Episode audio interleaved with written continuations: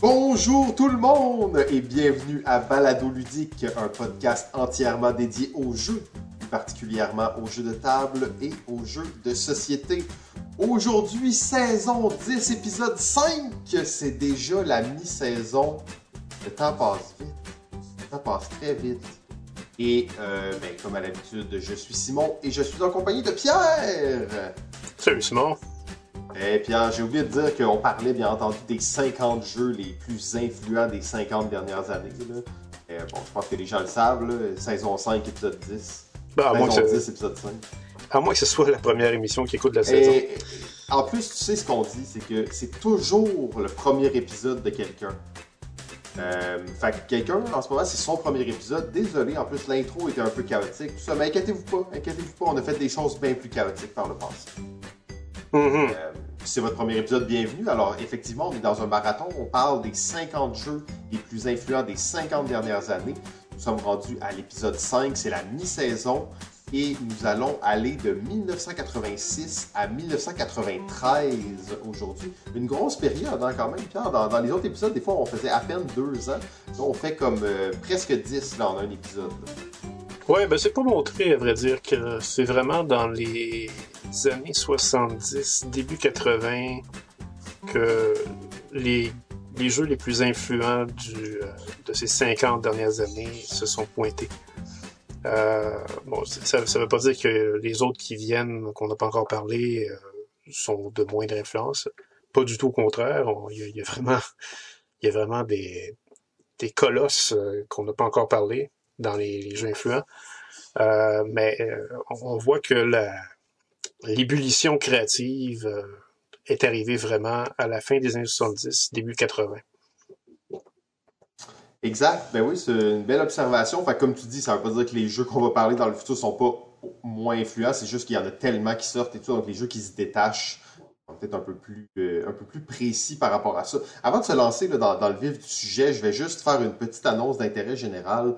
Le party de fin de saison de Balado Ludique se tiendra dans moins d'un mois, le 9 octobre 2021. Et nous avons un lieu. Pierre, tu le sais même pas, je te l'annonce devant tout le monde en avant-première. Nous avons un lieu. Ça se passera au Joker Pub Ludique de Longueuil. Les places sont excessivement limitées. Euh, vous savez, euh, vous savez que bon, on est en pleine pandémie avec une limitation euh, précise pour des événements. On veut faire ça sécuritaire, on veut faire ça bien et les places sont excessivement limitées. Euh, allez sur le Facebook de Balado Ludique, réservez votre place dès maintenant. Euh, il y aura une table, on va enregistrer, on va jouer à des jeux, ça va être cool et ben, bien entendu, là, il y aura plein d'invités aussi surprenants les uns que les autres. Dont le bon vieux GF. Dont le bon vieux GF. Euh, effectivement, mais oui, hein. euh, inquiétez-vous pas, Jeff va être là. C'est sûr qu'il va être là. Peut-être même qu'il est là en ce moment. Peut-être, effectivement. Là-bas, là, dans le sens pas ici. Hein. Oui, c'est ça. No Jokers, parce que on avait, annoncé, on avait annoncé que GF avait maintenant un poste privilégié au Joker. C'est probablement d'ailleurs à cause de ça que le Beach Party va se tenir là-bas. D'ailleurs, j'ai parlé au gérant euh, du Joker Pub Ludique à Longueuil et il m'a dit Inquiétez-vous pas, les gars, je vous réserve une place. Alright! Euh, VIP, excellent. Euh, fait que soyez là en grand nombre, allez, allez réserver votre place sur, euh, sur l'événement de Facebook. C'est gratuit, bien entendu, sur place, il y a des, des frais d'entrée à payer, mais c'est l'événement est gratuit et on, on va bien s'amuser, je pense. En effet. Donc, on se lance. Euh, les 50 jeux les plus influents des 50 dernières années. Comme à chaque épisode, on prend un angle, qui n'est pas nécessairement un angle qu'on va respecter tout au long de l'épisode, mais qui est un, un, un, une caractéristique des jeux influents, un critère d'analyse pour déterminer un jeu est-il influent, euh, pourquoi est-il influent et dans quelle sphère il l'est. Aujourd'hui, Pierre, quel est cet angle qu'on va prendre pour l'analyse? Alors, l'angle qu'on va prendre aujourd'hui, c'est un angle dont on a déjà évoqué les effets dans le passé, dans les jeux qu'on a présentés. Euh, il s'agit de la reconnaissance des spécialistes du jeu. Et des intellectuels des jeux, c'est-à-dire euh, ceux qui sont là pour en parler, mais ceux aussi qui sont responsables de prix et de mentions Mm. spéciales. Euh, on en a parlé dans le passé parce que je vais parler, par exemple, des jeux des, de l'équipe de Future Pastimes, Cosmic Encounter et Hawk. Ce sont deux jeux qui ont eu leur influence grâce à ce critère. Euh, et de peu à peu, ils ont vraiment été euh, plus notoires dans la sphère publique. Mais c'est en grande partie à cause de ce critère-là que leur influence a commencé. Euh, la reconnaissance des spécialistes, euh, c'est quand même assez fondamental. D'ailleurs, on va le voir encore aujourd'hui dans les jeux qu'on va présenter. Il y a des jeux qui sont directement liés à ce critère-là. Euh, si ce critère-là n'existait pas, probablement que les, certains des jeux qu'on a aujourd'hui auraient passé sous le radar. Euh, et ben, dans le fond, pourquoi c'est important? Ben, parce que ça confirme à quel point un jeu peut avoir une importance quand des spécialistes du genre vont en reconnaître les qualités. Euh, le lièvre et la tortue, lorsqu'il a gagné le prix du premier, le premier en fait à avoir gagné le prix du Spiel de Sierres, donnait finalement la voie pour que les jeux qui arrivent ensuite puissent euh, aussi avoir leur influence. Parce que, bon, euh, ça faisait en sorte, en gagnant le Spiel, qu'il avait beaucoup plus de visibilité. Et ça faisait aussi en sorte que on pouvait avoir accès au jeu pour en constater quelles étaient finalement les caractéristiques qui pouvaient en faire un jeu influent. Euh, et finalement, qui faisait, de par cette caractéristique-là, de par la reconnaissance, de par l'accès, ça le rendait encore plus influent puisque les gens le connaissaient encore plus et pouvaient ensuite en parler et pouvaient peut-être influencer les autres créations de jeux dans le futur. Ouais, ben ça, là, t'as comme vraiment parlé des deux aspects ensemble. Il y a vraiment comme les, les, on pourrait dire pratiquement les analystes du monde du jeu, les intellectuels, les médias qui parlent de ce jeu-là et qui l'apprécient. Et de l'autre côté, les prix qui sont remis. Euh, les prix, on en a parlé à, chaque épisode, justement comment même les jeux influençaient les prix, les prix influencent les jeux. Il y a toute une espèce de, de, ben, machine qui s'organise autour de ces prix-là qui est vraiment intéressant à voir euh, comment ça se bâtit avec le temps. Effectivement, donc ça peut être un jeu soit qui est maintenu comme euh, pas artificiellement en vie par des experts enthousiastes, mais c'est un peu ça, et les autres jeux qui reçoivent des mentions sur, peu importe de quel type pour ben, augmenter leur notoriété. Bon, ben voilà. je voulais pas couper sec, là. peut-être toi tu avais des choses aussi à, à mentionner de plus là-dessus, ou tu te sentais prêt à ce qu'on passe à ce qu'on passe au jeu du jour? Ah, on peut passer au jeu du jour, effectivement. Euh, donc super, fait que vous savez, on a euh, un épisode très chargé. On va partir en 1986. La dernière fois, on s'était arrêté en fait euh, 1985 avec Pictionary. Très bon épisode d'ailleurs, dernier, épisode. Mais là, aujourd'hui, on commence en 1986 et c'est Pierre qui va nous guider euh, avec ce, jeu euh, absolument fabuleux.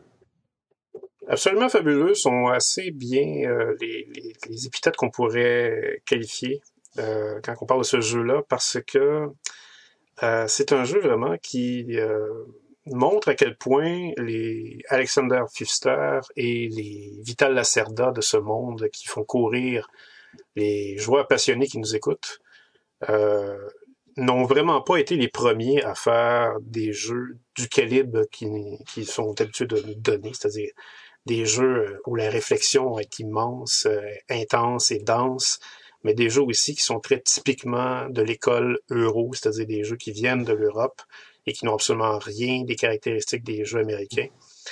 Euh, je parle des ici... gros jeux euro danse. Là. Oui, exactement, jeux, des gros jeux euro danse. Ça remonte loin les gros jeux euro danse.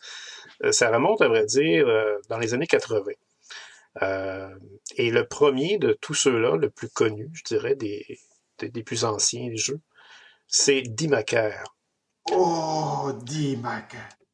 Et Dimaker, euh, en allemand, il faut dire, euh, Dimaker, qui pourrait se traduire par les fabricants, dans le fond, euh, les, créateurs, euh, c'est un jeu qui va porter sur un thème en plus qui n'a absolument rien de sexy pour ceux qui ne le connaissent pas. Dimaker est un jeu sur les élections politiques en Allemagne. Tout un système politique, d'ailleurs, les Allemands. Fait que déjà, en partant, on a une coche de complexité assez élevée. Oui, tout un système politique et aussi un système qui a plusieurs partis politiques beaucoup plus euh, typiques de l'Europe que de l'Amérique du Nord. si vous vous intéressez un peu à la politique, vous, n'êtes pas sans savoir qu'en Europe, on est beaucoup plus habitué à des, euh, des élections où il y a au moins quatre partis qui vont euh, compétitionner pour avoir un pouvoir. Et ces quatre partis-là vont souvent avoir, peut-être même cinq parfois, vont souvent avoir un électorat assez substantiel pour avoir des députés dans la Chambre électorale. Euh, et Dimaker, ben c'est, c'est un peu euh, le reflet de ça. En fait, c'est pas un peu, c'est même beaucoup.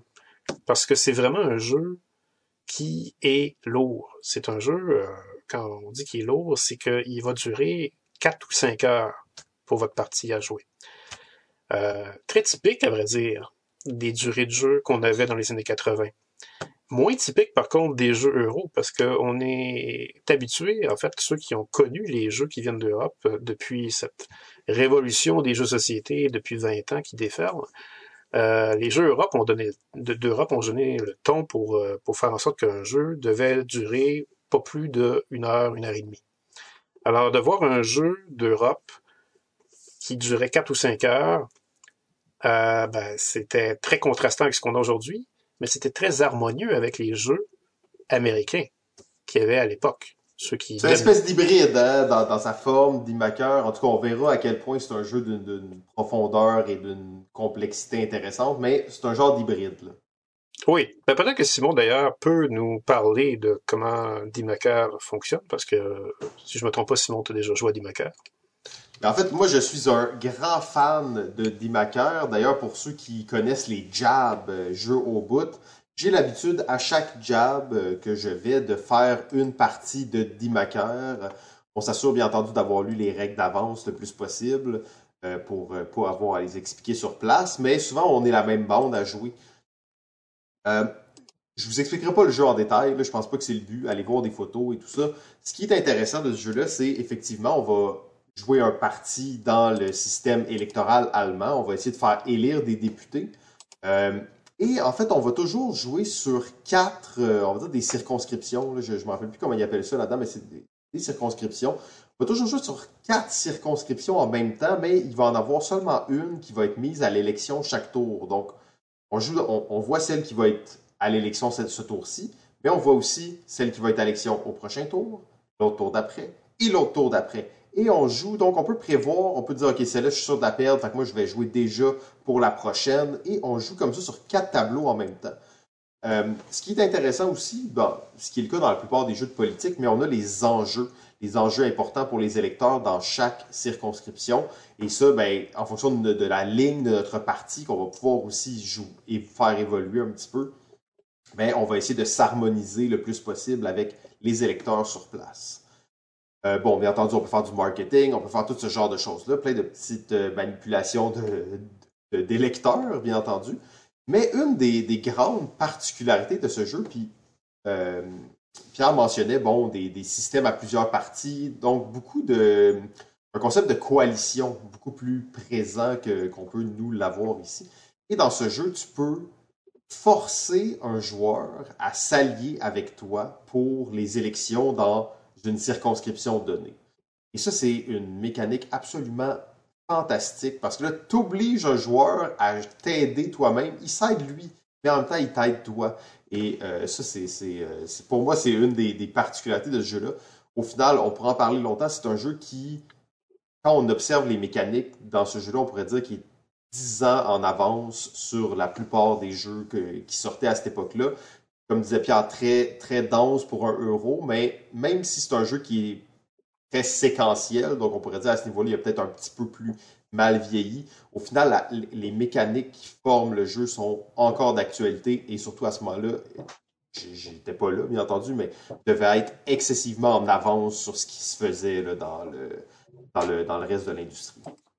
Oui, absolument. En fait, c'est pas la seule mécanique, euh, celle que tu as mentionnée, qui peut être en avance. Euh, Dimaker m'avait vraiment mis la table pour les jeux euro qui allait déferler dix ans plus tard, comme tu le dis. Euh, même cinq ans plus tard, je dirais. Euh, et ça, ça, ça a juste culminé vers l'explosion des jeux euro d'il y a 20 ans pour finalement euh, montrer la nouvelle voie à suivre dans la renaissance des jeux société. Il y avait des mécaniques dans des comme les enchères, par exemple, qu'on voit plus vraiment aujourd'hui aussi souvent, mais il y a 20 ans, c'était vraiment la grosse mode des enchères aussi. C'était aussi fort dans les jeux de société euro que les placements d'ouvriers. Euh, les majorités aussi. Hein? Les majorités, effectivement. Oui, euh, malgré qu'on peut pas définir Dimacar comme un jeu de majorité, euh, parce qu'un jeu de majorité a vraiment des caractéristiques bien précises, mais il reste quand même que ça mettait effectivement euh, des, des indices sur ce que les jeux de majorité étaient pour être plus tard. Euh, parce qu'effectivement, il y a des calculs de majorité pour mesurer les élections dans ce jeu-là. Alors, euh, c'est très... Euh, c'est très, très audacieux comme jeu à l'époque, autant du point de vue d'un jeu euro. C'est-à-dire que pour le public des Allemands, c'était très audacieux, mais pour le public des Américains, c'était audacieux aussi pour les mécaniques. Ouais, parce qu'un des points qui a peut-être pas été euh, clairement mentionné, c'est que c'est un jeu dans lequel il y a, y a pas d'échange en tant que tel autour de la table, mais il y a énormément de négociations. En fait, c'est un jeu qui se joue autour de la table. Euh, il y a beaucoup de, de, manipulation, de joue là, joue pas là, joue là, je vais jouer là. Donc il y, a, beaucoup d'ententes euh, à faire entre les joueurs, beaucoup de possibilités de négocier. En fait. Oui, euh, tout à fait. Et c'est ce qui rend finalement le jeu très fascinant et qui fait qu'on voit pas le temps passer. maintenant, ce qui va étonner par contre les, les personnes qui nous écoutent, c'est que Dimaker n'a jamais connu de traduction lorsqu'il est sorti dans les années 80. ça a été long. Ça a été long. Ça a été quand même assez long. Euh, il a fallu quand même avoir plusieurs rééditions du jeu. Le jeu a été réédité, à vrai dire, trois fois depuis. Ça a pris 20 ans, je pense, avant qu'il y ait une édition dans une autre langue.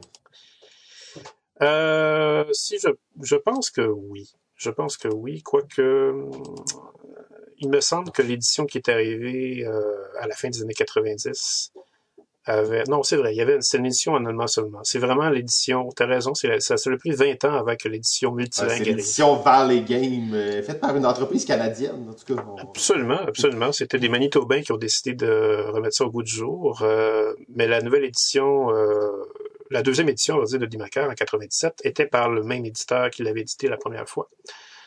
et cet éditeur-là n'était pas prêt à en faire une version internationale encore, malgré le fait que le jeu a fait ses preuves.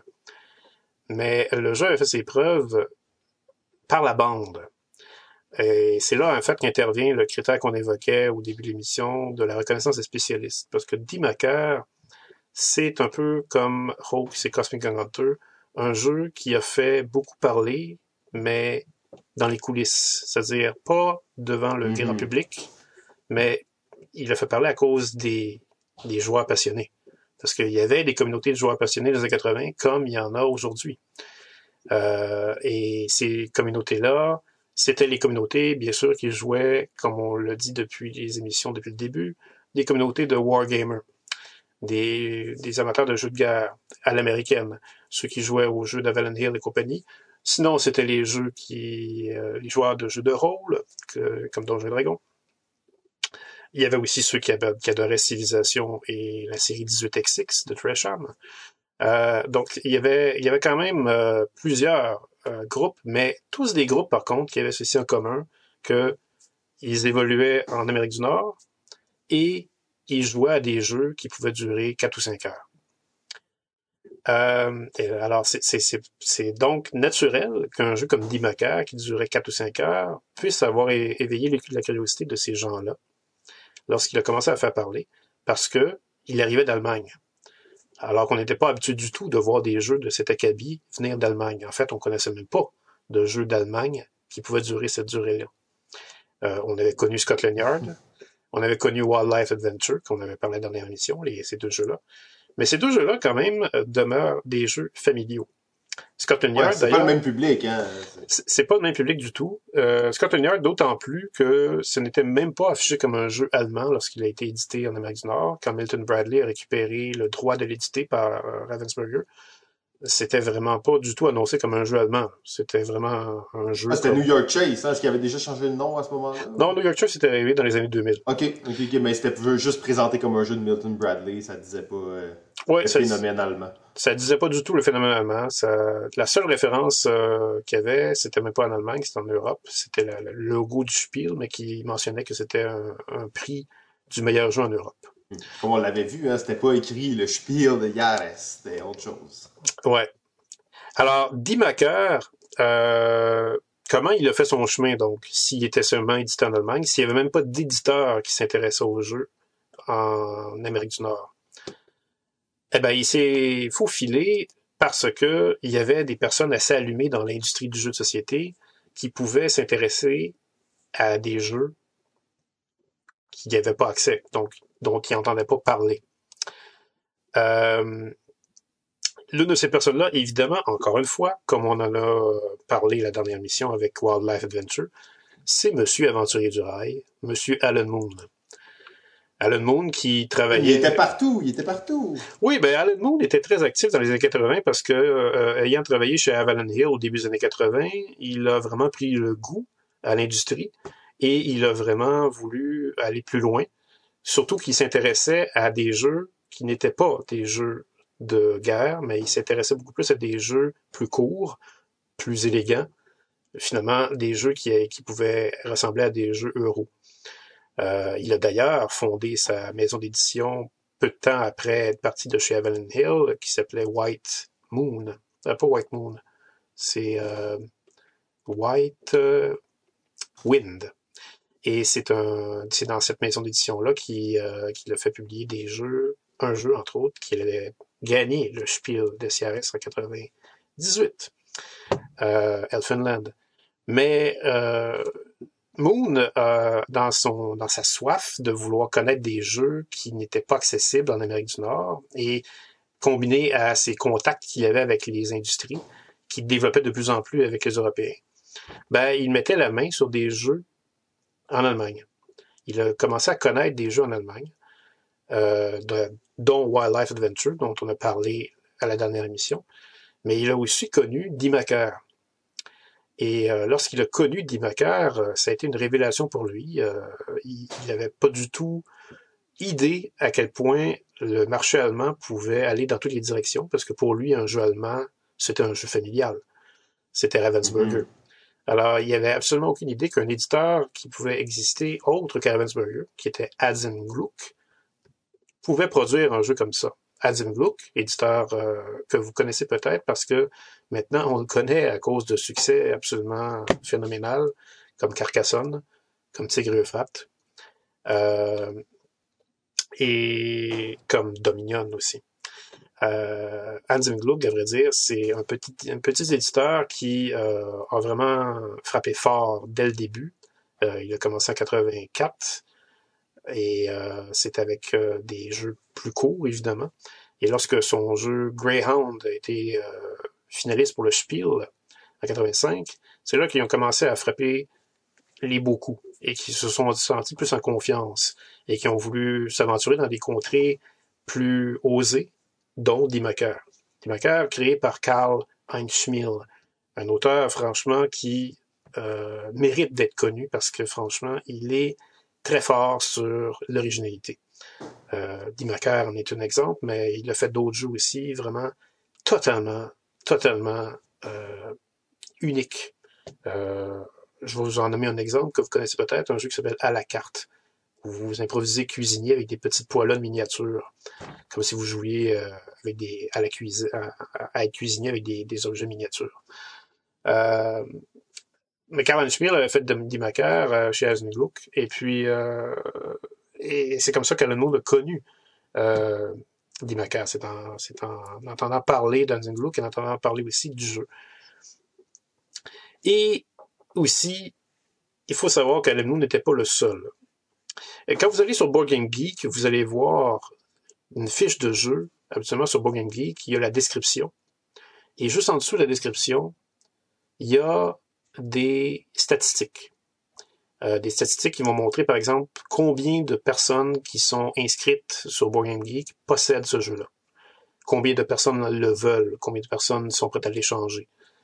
Mais il y a aussi une caractéristique dans ces statistiques-là qui indique le numéro de série du jeu, c'est-à-dire quand, quand est-ce que le jeu a été intronisé dans Board Quand est-ce qu'on a... L'identifiant unique sur BGG, en fait. Exactement. Donc... Ouh, je viens de voir ça, Pierre, là, au moment où tu le racontais. Voilà. Alors, s'il y en a qui écoutent et qui regardent ça en même temps, vous allez constater que le chiffre qui est là, c'est 1. 1! C'est le premier jeu qui a été ajouté sur BGG. Voilà. Et ce n'est pas un hasard. On a vraiment... Les créateurs de Board Game Geek n'ont vraiment pas pris Dimaker comme ça au hasard. Ils se sont dit, tiens, on va faire le, de Dimaker le premier jeu qu'on va mettre dans la base de données. Wow! Ils ont fait ça pour refléter l'histoire de Dimaker. Parce que Dimaker a été le premier jeu qui a fait parler sur des forums Internet qui venaient d'Allemagne. Donc, il faut vous imaginer qu'il y a des communautés, quand je vous parlais des communautés de joueurs qui existaient dans les années 80, ces communautés de joueurs-là aussi pouvaient se communiquer entre eux par Internet. Mais Internet, vous allez me dire, ça n'existait pas dans les années 80. Vous avez absolument raison. Mais il y avait ce qu'on appelait les Usernet. Les Usernet, c'était les ancêtres d'Internet, c'était des réseaux d'ordinateurs qui pouvaient communiquer entre eux, donc un espèce d'Internet privé. Et déjà, dans ce phénomène d'ancêtre d'Internet, il, y avait des forums. Il y avait un forum, un seul, qui existait, qui réunissait les passionnés de société. Et c'est un forum qu'on appelait rec.games.board. Et ça, ce, libellé-là existe encore aujourd'hui sur Internet dans les Google Groups. Et dans ce, de ce forum-là, les passionnés s'échangeaient des, des, des découvertes qu'ils faisaient sur les jeux de société. Et c'est comme ça que Dimaker, à un moment donné, a été mentionné. Il a été mentionné, en fait, par une femme. Une femme qui s'appelle Jennifer Schlickburn. Et Jennifer Schlickburn, c'est une femme, et d'ailleurs c'est une femme noire en plus, euh, qui était quand même, c'est chose quand même assez rare euh, quand on parle du monde du jeu. Euh, c'est une femme noire qui a participé à la création de l'extension de civilisation, Advanced et qui travaillait pour Avalon Hill, et qui, elle aussi, comme Moon, aimait beaucoup les découvertes de nouveaux jeux qu'on n'entendait pas parler. Et elle était au salon de Gen Con, je crois, et elle entendait parler de ce jeu-là par des Européens qui étaient venus. Et elle voulait vraiment savoir de quoi il s'agissait. Et elle a fini par le voir, le jeu, et y jouer. Et ça a été complètement révélateur pour elle, à un point tel qu'elle en a parlé sur rec.board. Euh, point, game.board. Point game.board, excusez-moi. Et en faisant ça, elle a éveillé l'attention de tous les passionnés de société. Au point, au point où euh, Dimaker devenait vraiment la chose la plus haute, le jeu le plus hot qu'il fallait jouer quand on était un passionné de jeu. Parce que, un, c'était pas accessible, et deux, c'était complètement réfléchissant. Euh, donc, ça, ça a fonctionné. ça a fonctionné à merveille. Et Dimaker euh, s'est vu attribuer le, le, le, statut de jeu qui a lancé l'intérêt des passionnés de jeu pour les jeux euro. Et c'est comme ça que. Ah ouais. C'est comme ça. tendance à croire que c'est Catan qui a fait ça, mais en réalité, ça c'était pour les, les hobby gamers de l'époque. Dimaker l'a fait avant. Là. Ouais, Catan en fait a fait d'autres choses. On en reparlera d'ailleurs parce que c'est assez évident que Catan est dans la liste des 50 jeux plus, les plus influents. Mais euh, Dimaker, par contre, c'est vraiment le jeu qui a, qui a éveillé le monde des joueurs passionnés aux jeux euro. Et euh, c'est en ce sens qu'il fait partie des 50 jeux les plus influents des 50 dernières années. Wow, toute, toute une histoire, ça, Pierre, je veux dire. Euh, j'ai peut-être juste une petite question pour toi. Euh, 1998, euh, Spiel de Yares Recommended. Je sais pas si euh, c'est une mention qui vaut la peine d'être parlée, mais je trouvais ça. La première fois que je voyais cette mention-là, en fait. Oui, euh, ben en fait, ce qu'il faut savoir, c'est que le, prix du Spiel de Ciarez a sa liste de finalistes et a sa liste aussi de jeux recommandés. Les jeux recommandés, absolument, c'est des jeux que le, comité mentionne parce que ils vont leur reconnaître à ces jeux-là des qualités vraiment intrinsèques et qui sont qui sont faites pour pour être découvertes finalement. C'est une façon de dire que ces jeux-là, même s'ils sont pas dans les finalistes, ils méritent une attention.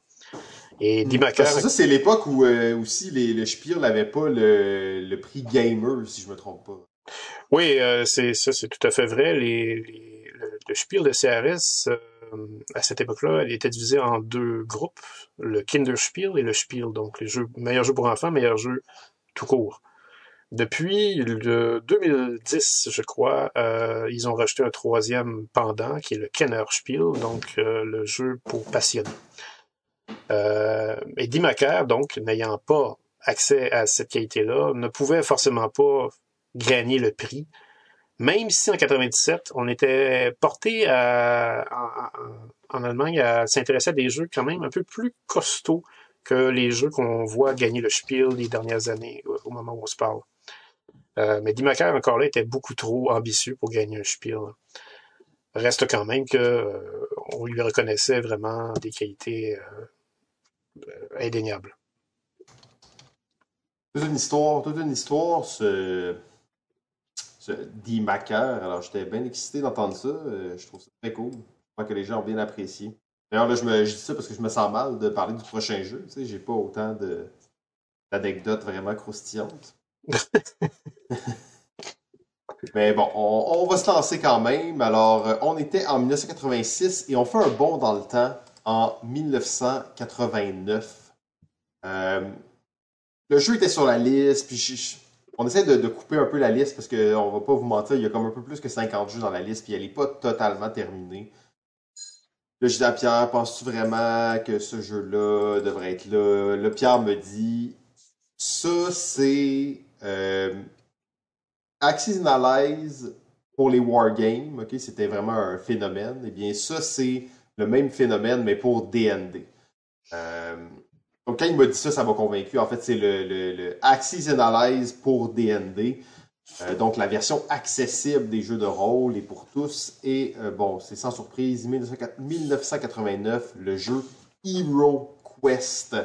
Euh, vous avez très certainement joué à ce jeu sous une forme ou une autre. Moi, j'ai joué beaucoup à la version euh, jeu vidéo, en fait, sur, l'ordinateur, dans, le bon vieux temps. Euh, donc, c'est quoi HeroQuest? Pour ceux qui ne connaîtraient pas? C'est un jeu de donjon, d'aventure, dans lequel il y a un joueur qui va incarner le, le maître de jeu, si on veut, le, méchant, va contrôler les, créatures du donjon. Et les autres joueurs sont des aventuriers. Donc, on a le, magicien, le barbare, le nain et euh, l'archer. L'archer, l'elfe. L'elfe, oui. l'archer, ouais, c'est ça. Euh, donc, ils vont aller dans le donjon. C'est un jeu euh, plus ou moins coopératif, mais bon, on va, voir ça. Fait que, là, j'étais là, ok, c'est bon. Hero, Hero Quest, Parfait, on se lance. C'est bien entendu un jeu de Stephen Baker. Euh, toujours, comme toujours, l'histoire est, absolument euh, fascinante. Alors, c'était un, petit gars, hein, comme les autres. Il aimait beaucoup les, euh, les modèles à coller, les jeux, puis il faisait des, des, tanks, des avions en modèle à coller, des petits soldats de plastique qui peinturaient. Puis il jouait avec ses amis, avec ces jouets-là. Mais en fait, au final, il jouait, tu sais, comment il dit ça? Euh, we simply stand them up and knock them down. Donc, ça veut dire, tu sais, il les mettait là, puis il tapait les deux tanks ensemble, puis il tapait les petits soldats ensemble. Euh, pas de cartes, pas de dés, pas de règles, rien. Mais il s'est rendu compte avec le temps que ça, ça faisait des. Euh, ça égratignait la peinture de, ses jouets, fait qu'il avait peinturé lui-même. Fait qu'il pas ça. Fait qu'il a commencé à, inventer des règles, des règles simples, mais au moins pour résoudre euh, les combats, puis il y avait des, des, templates de carton, puis des dés pour faire les, les attaques. Fait qu'il commençait à créer son jeu. Puis un jour, son père arrive avec un livre, un livre de Charles Grant qui s'appelle The War Game. Euh, Pierre, je sais pas si tu connais ce livre-là ou si. Euh... The War Game de Charles Grant. Euh, ouais. Ça me dit pas grand-chose, je dirais ça, en fait, je connaissais pas du tout ce livre-là, mais Stephen Baker dit quand il a reçu ce, livre-là, il dit que ce livre-là, il le possède toujours et c'est euh, The Book That Changed Everything, le livre qui aura tout changé. Il avait 9 ans à l'époque. The War Games, c'est, au moment où c'est sorti, ça pourrait être considéré comme la Bible du War Game. C'est un livre qui présente en fait des méthodes et des réflexions sur comment simuler les combats de troupes avec des dés, avec des. Donc c'est un jeu, c'est un livre de, règles de jeu qui présente comment euh, gérer les, les, coups de fusil, les dégâts que les gens reçoivent, euh, le ratio, le temps passé à chaque tour. Donc vraiment une bible du wargame sur table. Euh, et en fait, lui, reçoit ça et donc vraiment se fait euh, est fasciné par, par, le livre et commence à designer des jeux à partir de ce moment-là. Même qu'il dit qu'il a, commencé à designer des jeux de sport basés sur ces modèles-là, des jeux de, de guerre, mais d'autres époques. Donc, ça a vraiment commencé tout, euh, tout son, processus. Euh, bon, le, temps passe et tout ça, il était déjà accroché au, au jeu. Mais quand il a terminé l'école, il a commencé à travailler dans une banque. Il disait que c'était le, le chemin sécur à faire.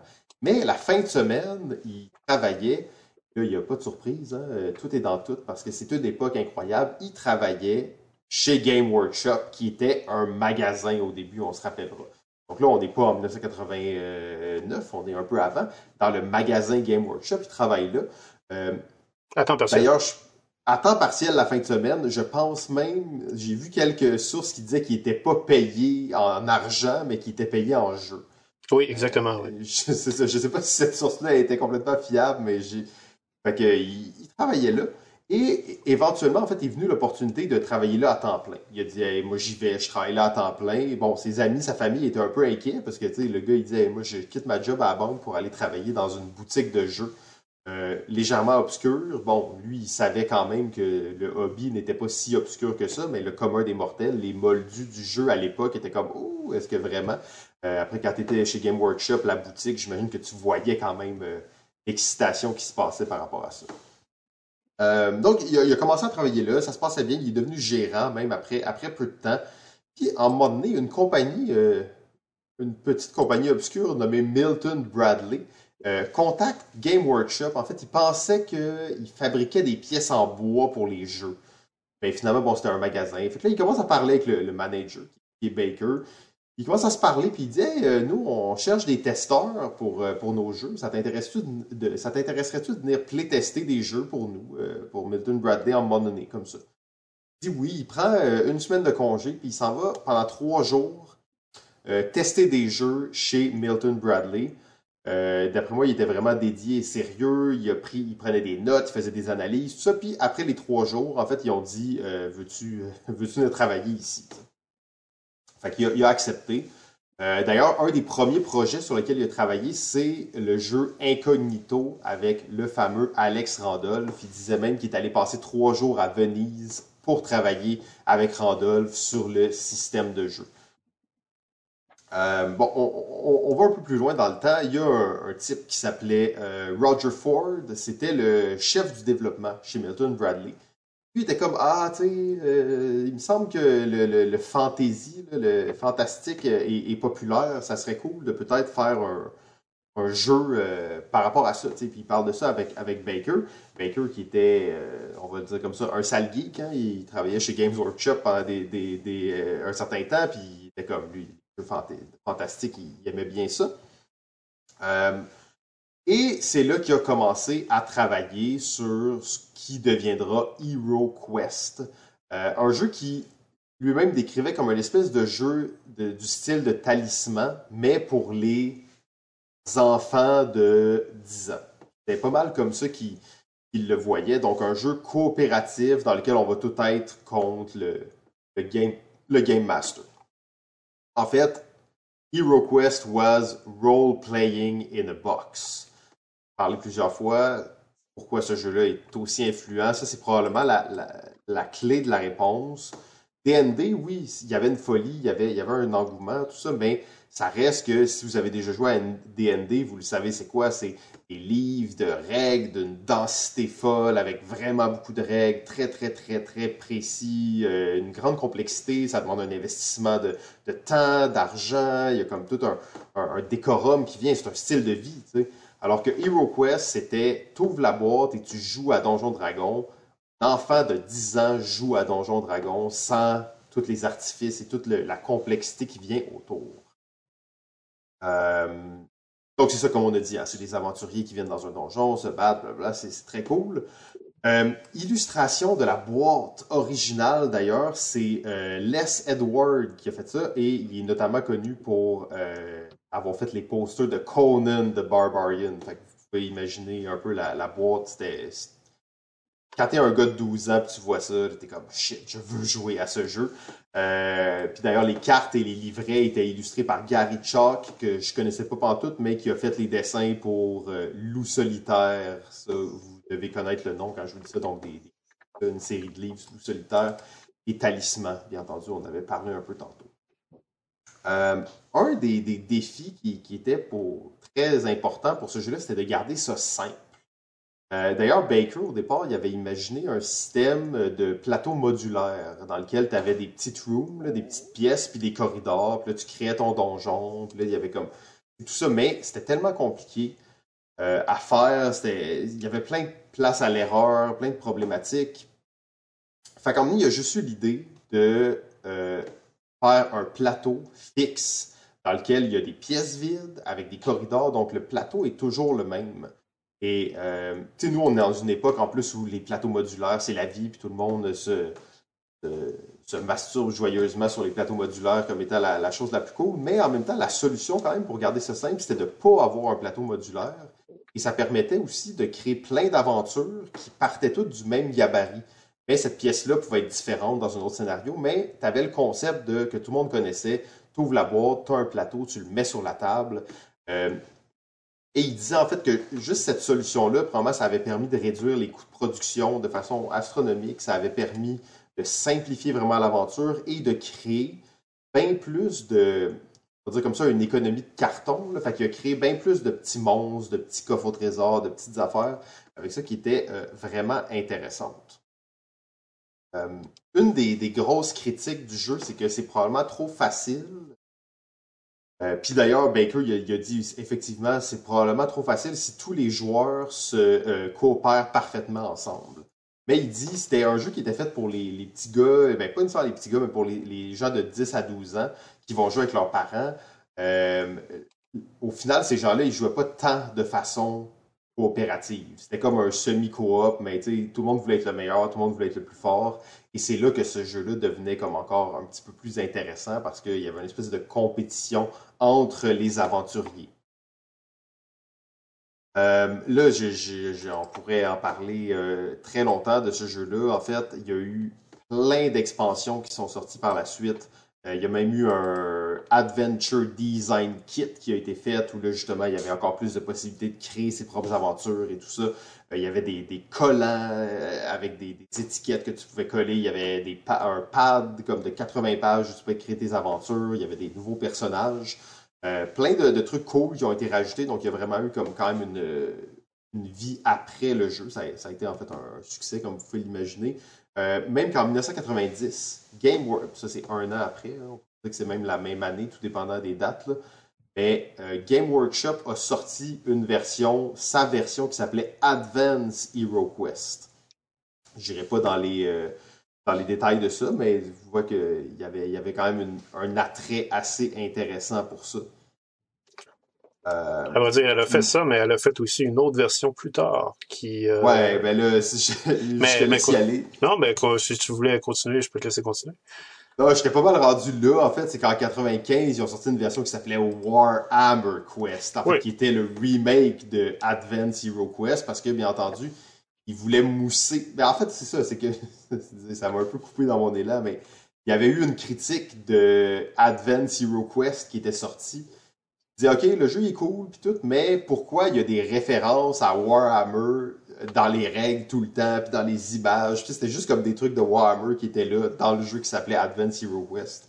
Finalement, ils ont fait un jeu qui s'appelait Warhammer Quest, euh, qui était vraiment là, une version plus intense de Hero Quest. Je sais pas si c'était bon, si ça a bien été reçu. J'ai comme pas trop euh, poussé mes recherches là-dedans. là dedans euh, oui, c'était bien euh, pour l'avoir pour avoir joué aux deux. Euh, je peux te dire que c'était vraiment plus abouti, c'était c'était plus c'était plus C'était moins enfantin, mettons. c'était moins enfantin, effectivement. Ça se rapprochait beaucoup plus euh, d'un donjon et dragon, je te dirais. Euh, ça se rapprochait même d'un jeu, finalement, qui manifestement euh, est, directement lié à, cette, à cette déclinaison-là, qui est Descent. Journeys in the hmm. Dark, qui est, qui est, un autre jeu dans le style de Hero Quest mais faite par Fantasy Flight cette fois, euh, qui était sorti en 2005, qui, qui vient de avoir une nouvelle version, mais cette fois avec euh, qui se joue avec une application mobile, euh, mais qui, se joue totalement différemment aussi. tu, sais, tu parles de Descent, puis en réalité, moi, un, des premiers jeux qui me vient en tête quand je pense à HeroQuest, c'est Gloomhaven. Ben oui, euh, forcément que Gloomhaven, c'est peut-être le jeu qui découle le plus directement de HeroQuest malgré que Gloomhaven n'a pas de maître de jeu. Euh, oui, effectivement, c'est vrai, c'est vrai que ça c'était quand même une partie, particularité de HeroQuest qui, même des années plus tard, donne une petite touche unique en fait. Le fait que tu pouvais créer tes propres donjons, puis qu'il y avait vraiment un ennemi qui c'était pas juste un jeu purement coopératif où tu jouais contre le jeu. En fait, il y avait quand même une espèce de, dynamique de un contre tous. Oui, c'est ça. Ce que Warhammer Quest faisait aussi, et ce qu'il y a aussi dans Descent. Euh, disons que Gloomhaven découlerait plus de Magic Realm, mais il reste quand même que forcément que HeroQuest a permis à Gloomhaven d'avoir euh, son existence aussi. Euh, ben oui, c'est ça, c'est ça. que L'influence de HeroQuest, bon, on pourrait, vous voyez déjà que ça a pavé le chemin à plein de jeux. même si DND était très populaire, là, on amenait DND dans le salon des enfants de 12 ans, de 10 ans. Ça l'a formé l'imaginaire complet de, ces gens-là. Tu incarnais vraiment euh, quelque chose qui se passait. Bon, en plus, après, ça l'a. Euh, ça l'a cascadé dans la culture populaire. Il y a eu des livres, il y a eu, comme on disait, les, jeux vidéo. Euh, j'ai joué beaucoup à ces jeux-là, d'ailleurs. il, y a... eu des... Ah oui, oui. Ben, il y a eu un jeu vidéo d'HeroQuest qui est sorti sur le Commodore Amiga, d'ailleurs, en 91 qui se jouait vraiment comme euh, le jeu HeroQuest, mais sur écran. Donc, on voyait vraiment les personnages se déplacer en lançant des dés, puis, euh, parce qu'il faut le dire, dans HeroQuest, on déplace son personnage en lançant des dés, on avance sur les cases. Alors, on lançait des dés, puis euh, on voyait le personnage qui avançait de case en case sur l'écran. C'était très... Ah, moi, j'ai tellement joué à ce jeu-là, en fait. C'est la version que j'ai le plus joué, en fait. Oui, le HeroQuest sur ordinateur. virtuel, là. Ouais, pas, pas, euh, pas sur Tabletop Simulator ou rien, là, vraiment la vieille version avec la musique là, qui était vraiment 8 bits intense. Puis on jouait à ça en, en hot seat, là, on se passait la souris, là, puis on jouait chacun un personnage. Oui. C'était euh, c'était très cool. Euh, HeroQuest, d'ailleurs, euh, tu disais qu'il a, permis finalement l'ouverture aux enfants, mais, pas seulement aux enfants, je dirais même aux groupes qui étaient je, dirais, proscrit d'approcher Donjons Dragon. Et là, je parle des groupes de fanatiques religieux. Euh, ah oui, parce que c'était satanique, c'était satanique oui, Donjons Dragon. Lorsqu'on avait expliqué l'influence de Donjons Dragon, euh, l'épisode où on l'a ah, présenté, on avait dit qu'il y avait eu des, des suicides qui s'étaient faits suite à, des, à la popularité de Donjons Dragon, qui étaient liés, en fait, qu'on liait à, à, la pratique de Donjons Dragon, ces suicides-là. Alors là, euh, ça avait amené des, des groupes populaires à se former aux États-Unis, fanatiques, très croyants, très pratiquants, à bannir Donjons Dragon de l'existence. Et ben, HeroQuest pouvait passer par la bande, je dirais. C'est-à-dire que HeroQuest n'était pas Donjons Dragon. Alors, s'il n'était pas Donjons Dragon, on pouvait y jouer. du moins pour Tom Vassal, parce que Tom Vassal fait partie pour ceux qui ne le savent pas. Tom ah. Vassal est quelqu'un qui est très croyant et pratiquant, mais dans son évolution des jeux de société, Tom Vassal a déjà dit que HeroQuest avait vraiment été un jeu marquant pour sa vie parce que il n'y avait pas accès à Donjon Dragon, ses parents lui interdisaient. Alors, euh, il voulait vraiment jouer, sûrement, vu que c'était un gars qui aimait les jeux. Ben, c'est-à-dire qu'il en entendait parler, mais, mais il savait pas exactement c'était quoi. Quand il a vu HeroQuest, il a tout vu c'était quoi, finalement. Il a vu qu'est-ce qui mm. manquait avec Donjon Dragon, puis euh, il, a, il, a, complètement disjoncté. Il voulait vraiment voir euh, qu'est-ce que c'était. Fait que c'est ça, un jeu excessivement populaire à l'époque. Et en encore, 2000... Ben, c'est ça, ah, c'est ça, exactement. C'est encore populaire, mais en 2014, pour le 25e anniversaire, euh, il y a une compagnie qui s'appelait Game Zone Miniature qui a dit on va faire un Kickstarter de, bon, c'était pas sur Kickstarter, mais on va faire un projet de financement participatif. ça va s'appeler HeroQuest 25e anniversaire. Donc, GameZone se lance là-dedans, tout ça. tout, tout porte à croire qu'ils vont faire le projet. Et euh, en fait, à un certain point, il y a euh, une compagnie qui avait repris les droits. Bon, on a déjà parlé des droits d'auteur, surtout à cette époque-là. Il y a beaucoup de compagnies qui s'échangeaient les droits, qui les abandonnaient, qui les prenaient par quelqu'un d'autre. Une compagnie qui s'appelait Isari Inc. Eux euh, publiaient un jeu de rôle HeroQuest. C'est eux d'ailleurs qui avaient repris les, droits de la compagnie. Et c'était Moon Design Publication qui possédait les droits pour être exact. Et eux ont dit euh, non, non, non, euh, on n'accepte pas que vous utilisiez le nom de HeroQuest. Euh, ce nom nous appartient. Donc, ils ont bloqué la publication du jeu. bon, ce qui est assez dommage, mais vous connaissez probablement la suite de l'épisode. en fait, bon, Milton Bradley avait, a été acheté par Hasbro et Hasbro a récupéré les droits de HeroQuest euh, en 2020 pour en faire euh, le premier jeu sur leur campagne à eux de sociofinancement qui s'appelle Hasbro Pulse. Et euh, ce jeu-là bon, a été financé en moins de 24 heures, a reçu plus de 3 millions de dollars durant la campagne et on devrait voir le jeu arriver sur les tables prochainement, j'imagine? Il disait fin 2021. Donc, c'est oui, au moment où on se parle, effectivement, c'est prévu pour être euh, lancé, je pense, en, 2000, en novembre 2021. Ça approche à grands pas. Alors, c'est peu, c'est pour vous dire que la popularité d'HeroQuest, euh, bon, il y a un gros facteur de nostalgie, mais quand même, euh, c'est quand même un jeu qui a encore. Euh, ben, on va voir, on va voir la réédition comment elle se passe, mais c'est un jeu qui a encore quand même sa, groupe de fans qui, qui suit ce jeu-là depuis toujours. Ben, si vous voulez mesurer à quel point HeroQuest a influé et a été populaire, euh, il existe euh, une vidéo sur YouTube qui le démontre absolument parfaitement. Euh, c'est une vidéo en fait qui dit, c'est une vidéo anglophone faite par un Australien. une vidéo en fait qui mentionne pourquoi HeroQuest est le meilleur jeu de tous les temps. Why Hero Quest is so great? C'est comme ça que la vidéo s'appelle. Et euh, le bonhomme qui fait ça, l'Australien qui fait ça, c'est sa chaîne en fait euh, de vidéos. C'est un, fanatique finalement de jeux de, de ce style-là, de HeroQuest. Il est fanatique de jeux de rôle et de jeux euh, de tout jeu qui est lié à des jeux de rôle.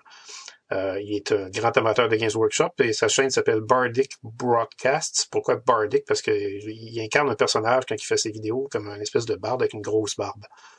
Et, c'est tout un personnage. Et sa vidéo, Why Hero Quest is so great, c'est de loin, de très loin. Sa vidéo qui a été la plus regardée, en fait, elle compte à ce jour, au moment où je vous parle, plus de 2 millions de visionnements.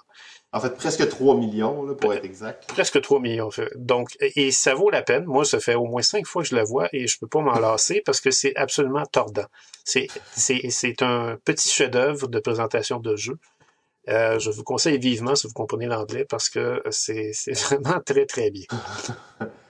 C'est clair qu'en plus, on est dans un style de vidéo hein, comme un peu, plus, un peu moins léché qu'on est habitué habituellement, le côté très, très humoristique de la chose. Je pense que c'est euh, ça pourrait même inspirer des, les influenceurs et médias du futur. Ouais. Alors voilà pour HeroQuest. Oui, effectivement. Euh, ça, ça, j'ai pas le choix de, de, parler de cette histoire si on parle de HeroQuest. Ma pauvre mère va pas s'en remettre que je parle d'elle sur le podcast, mais j'aurais pas le choix d'en parler. J'avais trouvé HeroQuest dans une vente de garage. J'avais.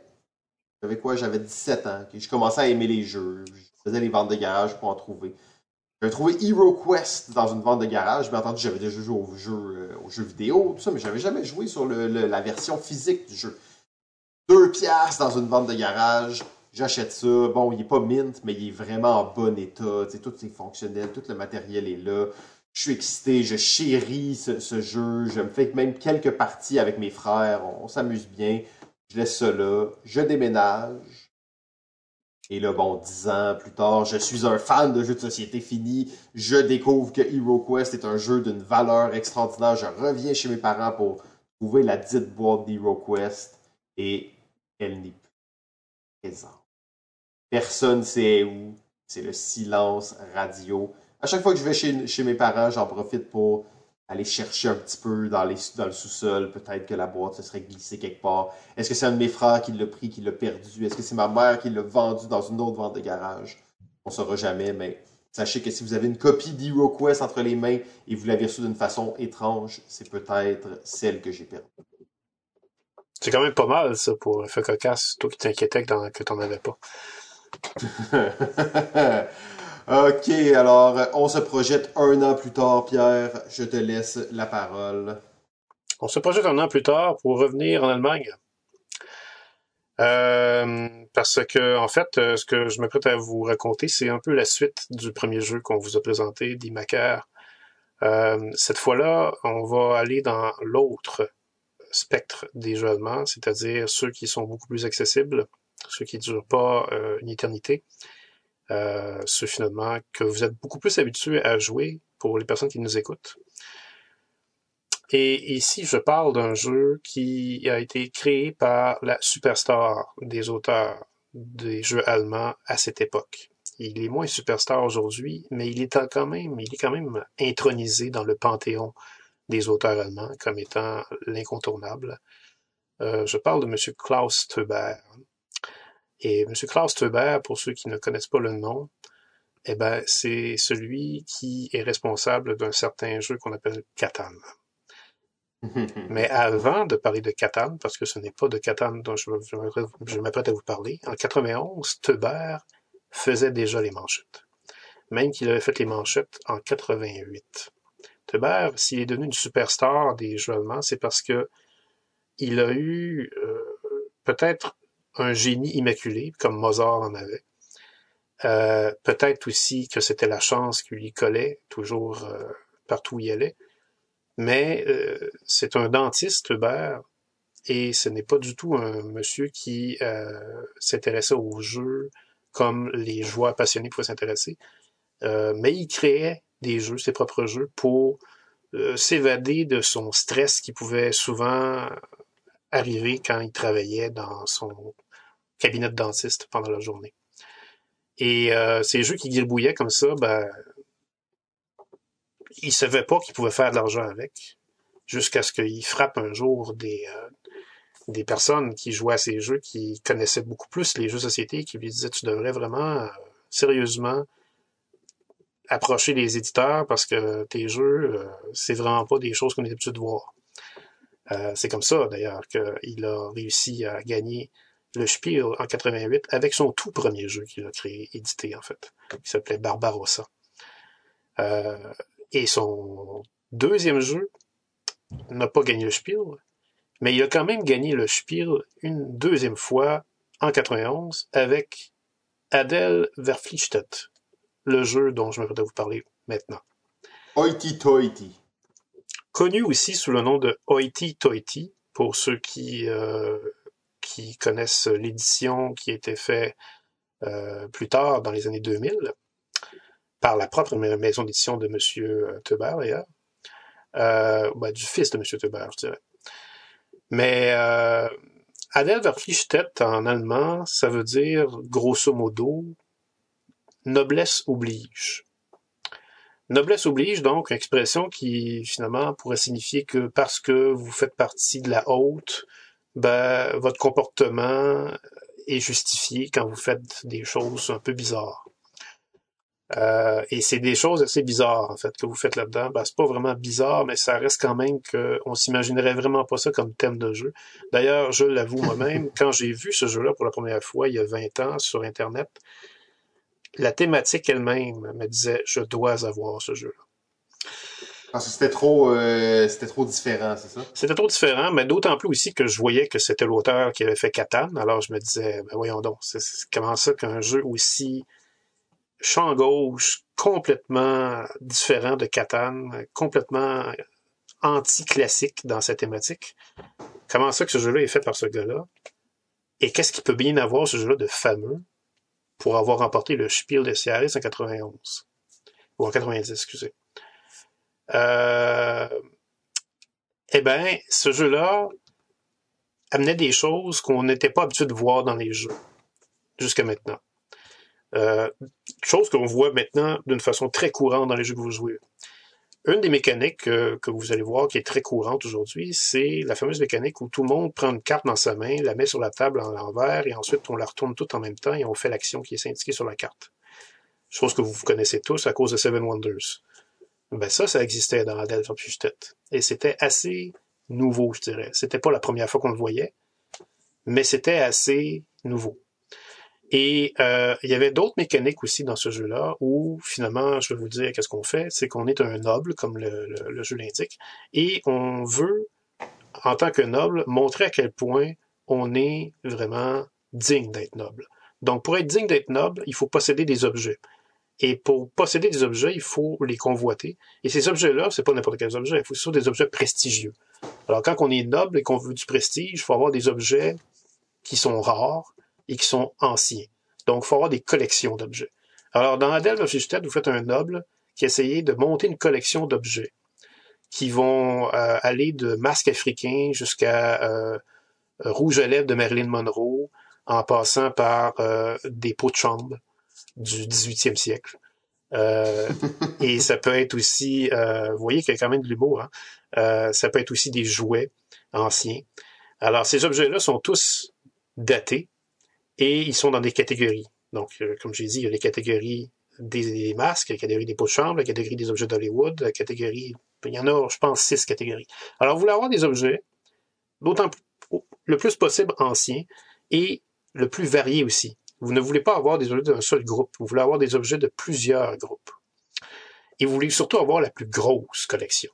Parce que quand vous avez une grosse collection, vous pouvez la montrer dans un musée, ou dans un château plutôt, parce que les nobles qui se respectent se rencontrent dans des châteaux, forcément. Donc, dans ce jeu-là, vous, allez parcourir un chemin sur lequel il va y avoir des cases ou des châteaux, et quand vous arrivez sur un château, c'est le moment de votre collection. Et si d'autres joueurs sont sur le château avec vous, ils vont aussi devoir exhiber leur collection.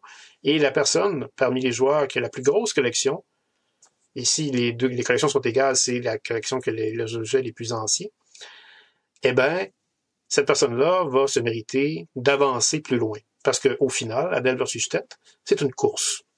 Vous voulez être le premier à vous rendre au club select de la noblesse une espèce de case à la fin du parcours où il y a une grosse table de dessinée avec des sièges. Et ça, c'est un club où tout le monde se rencontre pour montrer qu'ils sont nobles et qu'ils sont fiers. Donc, thématique absolument ridicule, mais jeu absolument fascinant. euh, jeu fascinant parce que, dans le fond, ce jeu-là, ce qu'il avait vraiment d'intéressant, c'est que vous attendiez pas votre tour pour jouer. Une marque qui va vraiment suivre Tuber tout au long de sa carrière dans, ses autres jeux qu'il va créer parce que euh, Tuber est un homme qui aime beaucoup l'interactivité. Et il aime aussi jouer instinctivement. C'est pas un homme qui va euh, favoriser les jeux où on, veut faire réfléchir le joueur pendant des, minutes de temps et finalement faire ce qu'on appelle de la paralysie euh, cérébrale, de l'analysis paralysis, comme les Anglais disent. Tuber veut des jeux qui se jouent instinctivement, rapidement et très interactifs. Alors, son Adèle versus Tête faisait ça. Parce qu'à chaque tour, on prenait une carte, on la mettait sur la table, on la retourne et on fait l'action. En fait, on la faisait deux fois. On la faisait premièrement pour savoir dans quelle, euh, quelle action qu'on faisait, soit qu'on qu'on achetait des objets, soit qu'on allait se présenter dans un château pour les exhiber. Euh, et après ça, on pouvait faire une autre action dépendamment si vous étiez au château ou soit vous étiez au magasin pour acheter des objets. Mais si vous étiez au château, vous pouviez jouer une carte pour dire que vous présentiez votre collection, ou jouer une carte de voleur pour aller voler un objet d'un autre joueur qui présentait sa collection dans le même château où vous êtes. Et là, vous pouvez réduire sa collection et augmenter la vôtre. Mais un autre joueur autour de la table pourrait présenter un détective qui, lui, va arrêter le voleur qui vient d'être joué pour aller voler l'objet. Et ce voleur va être maintenant mis dans la prison sur le plateau et va devoir éventuellement sortir après un certain, certaines conditions. Et le joueur qui a joué le détective, lui, va avancer parce qu'il a capturé le voleur. Il va avancer du nombre de cases égal à sa position dans le parcours. Donc, s'il était le dernier, le cinquième, par exemple, il va avancer de cinq cases. Euh, donc, c'est des, des, petites choses euh, cocasses, subtiles, comme ça, qui vont faire de Adèle un jeu très, très intéressant, euh, très rafraîchissant pour son époque, et un jeu où le bluff est vraiment au rendez-vous parce qu'on ne sait jamais quelle carte que chaque joueur va jouer. Du moins, on pense le savoir, mais on ne sait pas trop trop. Et c'est comme ça, en fait, que ce jeu de bluff, dans sa qualité de bluff, a retenu l'attention de M. Moon encore. M. Moon a joué à C'est sans fin. Monsieur Moon, fin. Monsieur Moon est vraiment l'ambassadeur par excellence des jeux. On peut pratiquement dire que c'est lui qui est la- le- le- l'ambassadeur principal de celui à cause de qui les jeux euro sont venus. On là. Oui, parce que euh, certains d'entre vous qui nous écoutent connaissaient peut-être euh, l'auteur des Aventuriers du Rail comme étant un personnage aussi qui, à chaque année, fait ses rassemblements de joueurs passionnés. Ça se trouve à être finalement le plus grand et le plus important rassemblement du genre sur la planète. Il le fait généralement au printemps et ça s'appelle le Gathering of Friends. The Gathering Et- of Friends. Tout le monde veut aller là. Tout le monde va aller là. Le problème, c'est que vous êtes, vous allez là seulement sur invitation actuellement. C'est Moon qui fait ses Ouais, puis il y a invitations. des et- à la porte, là. Tu peux pas rentrer si t'es pas invité, là. Des histoires de gens qui se sont fait éjecter des- du Gathering. On n'aura pas de nom ce soir, là, mais j'ai entendu récemment des histoires de gens qui se sont fait expulser de façon assez violente en essayant de se pointer là. là. Ben, euh, tu ris, mais écoute, euh, moi qui ai déjà été là, j'ai déjà vu Moon à l'œuvre sonder les gens qui étaient dans Ah la place pour savoir si- pour, pour savoir s'il y avait des personnes qui étaient là de façon Non euh, légitime. sans, sans qui ça- ça- non légitime, effectivement. C'est très bon, parce que Euh, c'est l'histoire que, que moi j'ai entendue, c'était Moon lui-même qui, euh, qui s'interposait pour expulser quelqu'un. Oui, oui, oui, absolument. Euh, Moon prend ça très au sérieux parce qu'il est l'importance que son rassemblement est- a, maintenant euh, eu.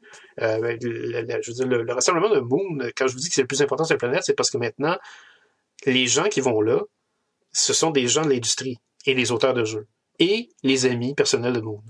C'est à peu près tout. C'est devenu la mecque pour les éditeurs de jeux sur la planète lorsqu'ils veulent faire tester leurs protos qui vont être édités l'année d'ensuite. Alors, c'est vraiment quelque chose de très exclusif et, c'est très prestigieux.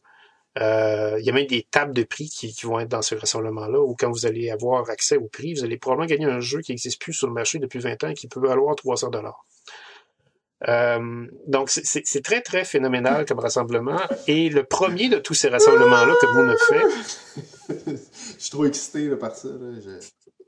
Le premier de tous ces rassemblements-là, il l'a fait en 90. Parce qu'il fallait que ça ait un début, ça. Hmm. Il l'a fait en 90 sous conseil de ses amis qui commençaient à voir chez Moon quelqu'un qui commençait à prendre du galon dans l'industrie et qui lui ont suggéré de faire un rassemblement parce que franchement, il y avait tout pour en faire un. Il, était, il commençait à se faire un nom dans l'industrie.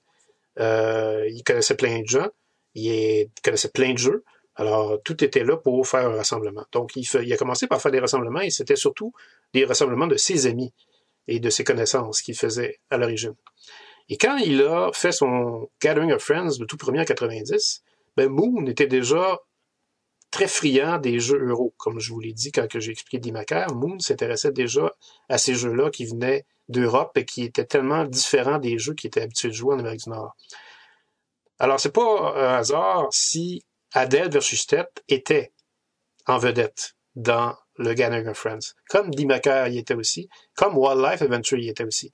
Et quel était le jeu qui a été le plus joué cette année-là au Gathering Friends? Toutes nationalités confondues, toutes catégories confondues. C'était Adele versus Tête. Parce que ça l'a complètement captivé tous les invités. On n'en revenait pas de voir comment ce jeu était différent, comment il était rafraîchissant par rapport à ce qu'on jouait habituellement. Et bien sûr, les invités de Moon n'ont pas été les seuls à voir les qualités de Tête, les éditeurs aussi. Avalon Hill a édité Adele versus Tête. Parce qu'au départ, euh, ce n'était pas Avalon Hill, évidemment. Adele versus était édité en Allemagne. Donc, euh, il fallait un, un éditeur d'outre-mer pour l'éditer. Et c'est Avalon Hill qui s'y est prêté, en fait, Avalon Hill et Gibsons. Gibsons, qui est un autre éditeur britannique. Euh, Bon, donc hors deux- de leur zone de confort. hein? Oui, absolument, mais ils ont vu, à cause du spiel que le jeu a gagné, notamment, à cause aussi qu'il faisait beaucoup parler à travers la communauté des joueurs, ils ont vu le potentiel de vente de ce jeu-là, parce qu'ils voyaient dans ce jeu-là aussi que ça pouvait fonctionner avec des joueurs plus occasionnel. Alors le jeu s'est vendu et c'est le tout premier jeu allemand pour faire suite encore à Scotland Yard, à Wildlife Adventure, à Dimaker. C'est le tout premier jeu allemand qu'on a vendu en ne traduisant pas le texte. C'est-à-dire que Avalon Hill a délibérément vendu la boîte telle qu'elle, c'est-à-dire avec les illustrations originales de l'édition allemande, et avec le titre original. Il n'a pas traduit le titre. En fait, il l'a traduit plus tard, quand il l'a réédité. Il a appelé ça By Hook or Crook. Mais au début, c'était littéralement Adèle Verpflichtet. Et sur la boîte, c'était écrit euh, le jeu allemand de l'année. Donc, on voulait vraiment mettre l'emphase sur le fait que ce jeu-là, qui était vraiment très, très divertissant, on voulait mettre l'emphase que c'est un jeu qui naît de l'Allemagne. On voulait montrer que les Allemands faisaient des jeux qu'on n'était pas habitué de jouer et qu'ils méritaient le détour et que ça méritait qu'on s'intéresse aux Allemands quand ils faisaient des jeux de société. Ah, ben, une petite anecdote sur, euh, sur ce truc-là. Quand ils ont changé le nom du jeu, au début, c'était, bon, Adel Verstedt, et ensuite, c'était, euh, excusez mon allemand, là, il n'est pas au point, euh, By Hook or Crooks, ils ont changé le slogan du jeu. Dans la version originale, c'était The Great Bluffing Game of Thief, Lord and Detective. Et après ça, c'était, parce que le nom était plus en allemand, The Great Bluffing Game from Germany. Changer l'accroche sur le, sur le jeu pour quand même laisser place au fait que c'était un jeu allemand. Oui, exact. Et, euh, c'est finalement, euh, ça le porte des fruits parce que forcément, le jeu euh, c'est vendu quand même. Il s'est vendu à, à, plus d'un million de copies. Grâce au Spiel notamment, mais grâce aussi à des éditeurs comme Avalon Hill et Gibson qui l'ont récupéré. Et là, Pierre, Pierre je, ne veux pas t'interrompre dans ta lancée, je veux dire, on comprend, ok, parfait. Deux questions. Deux questions. Est-ce que ce jeu-là est encore bon aujourd'hui? Et pourquoi je suis persuadé que 90% des gens qui nous écoutent n'ont jamais entendu parler de ce jeu-là et il n'a pas été réédité depuis 2004? Ben, Klaus Teuber a lui-même admis dans une entrevue dernièrement que si ce jeu-là était réédité aujourd'hui, probablement qu'il se ferait déjà oublier après un an. Euh, parce que forcément, depuis dix ans, on le sait, il y a des océans de société qui sortent à chaque année et euh, les, les, mécanismes de jeux de société ont forcément évolué. Hmm. Par contre, par contre, Moon pourrait argumenter ce fait-là lui-même, parce que Moon a placé ce jeu-là dans ses 20 jeux favoris de tous les temps. Il y a eu une ah. époque même où, il y a même eu une époque où Moon disait que ce jeu-là c'était son favori dans tous ses jeux.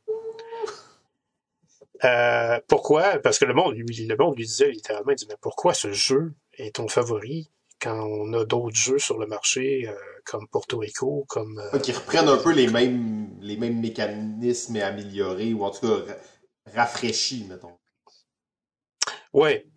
Ben, c'est qu'il a, il a, il a dit, c'est parce que c'est un jeu de bluff mm-hmm. À, la base, et qu'il dit, ce jeu, le fait que ce soit un jeu de bluff renouvelle l'expérience de jeu à chaque fois si vous jouez avec des joueurs différents parce que vous n'allez jamais savoir exactement à quoi vous en tenir devant les nouveaux joueurs, comment ils peuvent bluffer et à quel point ils sont bons pour bluffer. Et c'est tout ça qui est le sel de ce jeu-là. C'est tout, c'est toute cette, cette l'interaction des, des, des, joueurs. C'est pour ça que ce jeu-là, en fait, on dit qu'il se joue de 3 à 5 avec l'édition 2004. D'ailleurs, il peut jouer jusqu'à 6. Euh, mais ce jeu-là, vraiment, à 5 ou 6, mais pas en bas. Là. Ok, tu joues à son nombre maximal. Oui, parce que plus il y a de joueurs, plus c'est intéressant, plus il y a des, euh, des, des, tours qui arrivent qui disent Ah! Ah! Ah ben! Puis c'est vraiment des, des, des, choses comme ça qui arrivent dans ce jeu-là. C'est des choses où on est persuadé qu'une situation va arriver, puis finalement, c'est le contraire qui arrive. Euh, et c'est ça qui fait que le jeu est intéressant. Et ça, il y en a des jeux encore qui sortent comme ça aujourd'hui, qui font ça. Euh, et je crois qu'à cause de ça, Adèle Verfichtet aurait encore sa place. Bon. Est-ce qu'il aurait le succès qu'il a eu en 90, 91? Probablement pas, non. Teubert a probablement raison là-dessus. Mais il aurait certainement un public qui pourrait s'intéresser et qui pourrait l'acheter. Euh, moi-même, écoute, moi, je, te dirais très franchement que je jouerais à ce jeu-là maintenant. mais là, moi aussi, je jouerais maintenant. Je suis sûr que 90% des gens qui nous écoutent joueraient maintenant, tu sais. Euh, parce que là, on est tous, on est tous, t'as moussé les ventes là-dessus, c'est clair. En fait, euh, c'est tout ça pour dire finalement que vs Chutette a sa place euh, dans les jeux influents, parce que euh, si, si sa, place dans, dans l'influence surtout, c'est qu'il a été là pour ouvrir officiellement la porte aux jeux allemands, autant au grand public que aux joueurs passionnés d'ailleurs. Très cool. Ben, j'ai vraiment hâte de l'essayer. Moi, je dois dire, j'ai jamais joué à ce jeu-là, mais j'ai vraiment hâte de, de l'essayer. Tu, nous as bien, tu nous as bien présenté ça. Bon, tant mieux. Fait que là, on va, on va, je veux pas dire on va accélérer le rythme, là, mais on est à la moitié de l'épisode. Fait que si la tendance se maintient, on va peut-être dépasser le deux heures, mais on va essayer de pas dépasser. Euh, on va finir ça avec trois petits jeux plus courts. Donc, Pierre, c'est encore à toi de, parler. Vous savez, on sépare les jeux euh, à peu près également. Et là, ben, Pierre en, a deux de suite. Ouais, c'est, c'est, c'est vilain. tu pourras moins contrôler le temps à cause de ça. moi, je fais les deux derniers, hein, fait qu'on va pouvoir, euh, on va pouvoir Tu vas faire ça, c'est ça, exact. Bon, le, prochain jeu que je vais vous parler n'est pas un jeu euh, euro, ce n'est pas un jeu de guerre, ce n'est pas un jeu de rôle. En fait, oui, c'est un, jeu, un jeu de rôle. Euh, c'est un jeu de rôle parce qu'on ne peut pas euh, passer sous silence euh, Et là, Pierre, jeu de rôle. Là, là, là, là, celui-là, là, tu sais que j'étais vraiment, j'émettais des sérieux doutes sur le fait que ce jeu-là devrait ou non être dans la liste. Oui, mais tu vas voir que tu vas tomber de ta chaise quand je vais avoir fini d'expliquer pourquoi ce jeu-là est influent. C'est ça, exact. Je vais juste le mentionner aux gens parce que ça fait deux, trois fois que j'ai dit à Pierre, je doute, et ça fait deux, trois fois que Pierre me dit exactement ce qu'il vient de me dire là. Donc, je, je suis tout oui, Pierre. Alors, le jeu que je vais vous parler s'appelle Vampire the Masquerade. Et probablement qu'il y en a qui connaissent ce jeu-là dans ceux qui nous écoutent parce que c'est un jeu de rôle qui a vraiment marqué l'histoire des jeux de rôle, autant que Donjon Dragon, ben, peut-être pas autant parce qu'on on va dire que Donjon Dragon c'est vraiment la figure de proue, mais euh, comme Call of Toulouse que je vous avais parlé à la deuxième émission, euh, il y a dans Vampire the Masquerade quelque chose qui a changé l'aspect des jeux de rôle. Vampire the Masquerade, euh, c'est un produit d'un éditeur, tout petit éditeur à l'époque, qui, s'est créé littéralement pour faire ce jeu-là. Un éditeur qui s'appelle White Wolf, qui à l'origine était une revue. Parce que c'est souvent le cas des éditeurs de jeux de rôle. Ils commencent en éditant des revues qui parlent des jeux de rôle et qui vont finalement euh, proposer euh, des articles sur les jeux de rôle, des scénarios, des fois des variantes. Et euh, White Wolf en était. Et White Wolf, euh, revue qui a été euh, fondée dans les années 80, je pense 86, euh, n'a pas tardé à monter les échelons parce que c'est une revue qui au départ s'intéressait à des jeux de rôle plus standards comme Donjons Dragon, mais très vite a bifurqué en parlant de jeux de rôle plus nichés, plus euh, comme plus indie en fait, plus marginaux, des jeux de rôle que les gens entendaient moins parler. Donc, euh, White Wolf attirait l'attention sur ces jeux-là. Parmi les jeux que White Wolf parlait, il y avait Ars Magica. Et Ars Magica est un jeu euh, très très particulier dans les jeux de rôle. C'est un jeu de rôle, comme son titre l'indique, euh, qui se concentre sur la magie, qui se concentre sur la création de personnages de mages. Et c'est un, jeu qui avait été inventé par euh, Monsieur Reinhagen, Mark Reinhagen, et tout l'univers du jeu a été fait par lui, donc tout le système aussi a été fait par lui. C'était un système qui était très intéressant parce que c'est un système qui focusait beaucoup plus sur l'histoire que les interactions, ou plutôt le, ben les interactions, quand je parle des interactions, c'est euh, les lancers de dés qui sont... Les encounters, comme on dit euh, en anglais. Oui, les, euh, les rencontres. Donc, les, les épreuves. Euh, les lancers de dés, donc, sont indissociables du monde des jeux de rôle parce qu'on on va les utiliser souvent pour résoudre des choses que le maître de jeu veut laisser au hasard pour savoir ce qui se passe.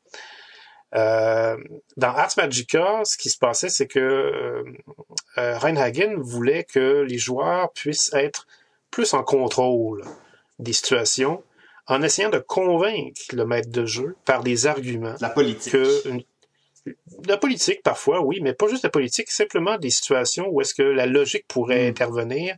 Et là, le maître de jeu pourrait dire, ah ouais, ok, c'est bon, je pense que tu as réussi à ouvrir la porte avec ce que tu as fait. Hmm. Euh, et, et ça, ça donnait une- toute une autre couleur. Ça donnait quelque chose de plus organique au jeu de société.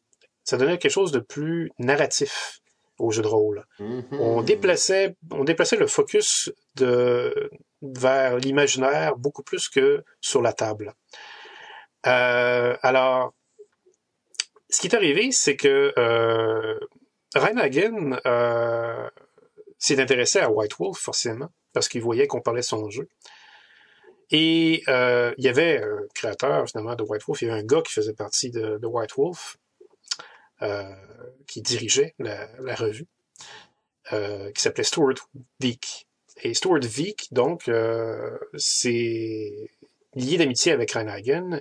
Et les deux se sont rendus compte, finalement, qu'ils pourraient probablement faire équipe pour partir une maison d'édition et faire des jeux de rôle. Surtout du fait que M. Vick, de son côté, avait inventé un produit qui se rapprochait de la mentalité de Ars Magica. Euh, un produit qui servait à enrichir les jeux de rôle, n'importe quel jeu de rôle, à vrai dire. C'était des paquets de cartes. Euh, il y en avait 43 en tout. Et c'était des cartes qu'on pouvait mettre entre les mains des joueurs, peu importe le jeu de rôle qu'ils jouaient. Et sur ces cartes-là, il y avait des choses qui étaient écrites. Par exemple, bonne nouvelle ou mauvaise nouvelle. Et un joueur pouvait jouer une carte comme ça pendant sa partie qu'il jouait au jeu de rôle et jouer la carte pour dire au maître de jeu, ben, je joue cette carte-là et ça me permet de justifier pourquoi ce que je veux faire va arriver. Et c'était ça, en fait, les règles que ça ajoutait. C'était comme une espèce d'ajout supplémentaire qui pouvait se greffer à n'importe quel jeu de rôle. Ça a eu un certain succès, je dirais, mais ça a surtout influé la direction que Ars Magica avait entreprise, c'est-à-dire de insuffler encore plus de narratif dans un jeu de rôle au détriment des lancers de dés. D'autres manières de résoudre euh, les actions, en fait. Oui, tout à fait.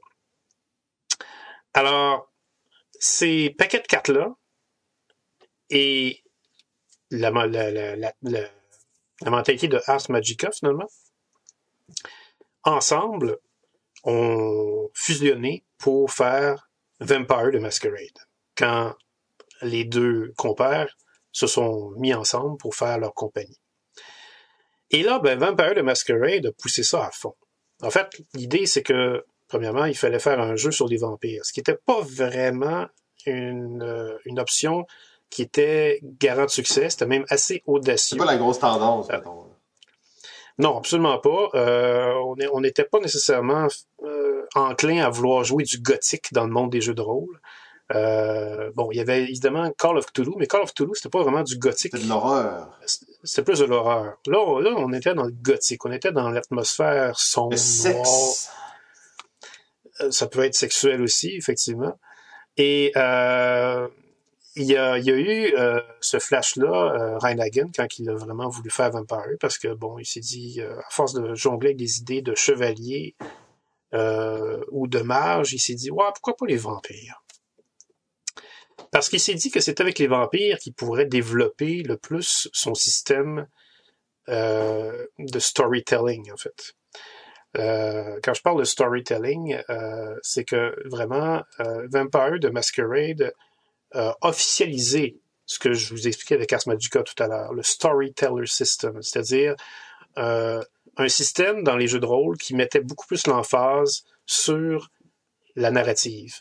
Un système qui va utiliser un, un, un pool de dés, c'est-à-dire une réserve de dés, au lieu de lancer des dés à l'unité pour voir s'il y avait des choses qui réussissaient dans, dans des situations. Là, vous lanciez des, des, des plusieurs dés. Chacun de ces dés-là était, était comparé à des scores de caractéristiques que vous aviez avec votre vampire. Et là, ça pouvait permettre de voir s'il y avait des choses qui se passaient en conclusion avec ça. Il y avait euh, aussi des pouvoirs que vous aviez avec votre vampire. Et ça, ce qui faisait que c'est qu'il y avait des pouvoirs, ben, c'est que Anagan s'était dit Ouais, si on est un vampire, euh, ce serait peut-être euh, ce serait peut-être cool pour les joueurs d'expérimenter un vampire dans tout ce que ça peut faire dans la vie. Alors, euh, c'est comme ça que, au lieu d'avoir des des habiletés spéciales, euh, comme quand on a un personnage dans Donjons et Dragons, quand vous avez, par exemple, une grosse force ou une grande sagesse, ben, quand vous étiez un vampire dans Vampire the Masquerade, vous aviez des pouvoirs de régénération, vous avez des pouvoirs aussi de hypnotisme, euh, vous aviez aussi des pouvoirs de métamorphose en, en chauve-souris, par exemple eh ben, c'est tout ça, finalement, qui faisait que ça pouvait donner un nouvel attrait au jeu de rôle. Mais ce qui donnait surtout un attrait, c'était le fait que dans la description même des scénarios, il y avait très, très, très, très peu de détails qui étaient livrés sur la description des endroits. On décrivait surtout les personnages, leurs caractéristiques mentales autant que physiques, et s'ils faisaient partie d'un clan, et s'ils faisaient partie d'une famille, et quel rôle ce clan ou cette famille-là jouait dans l'univers de Vampire the Masquerade? Et qu'est-ce que ça avait comme conséquence sur vous?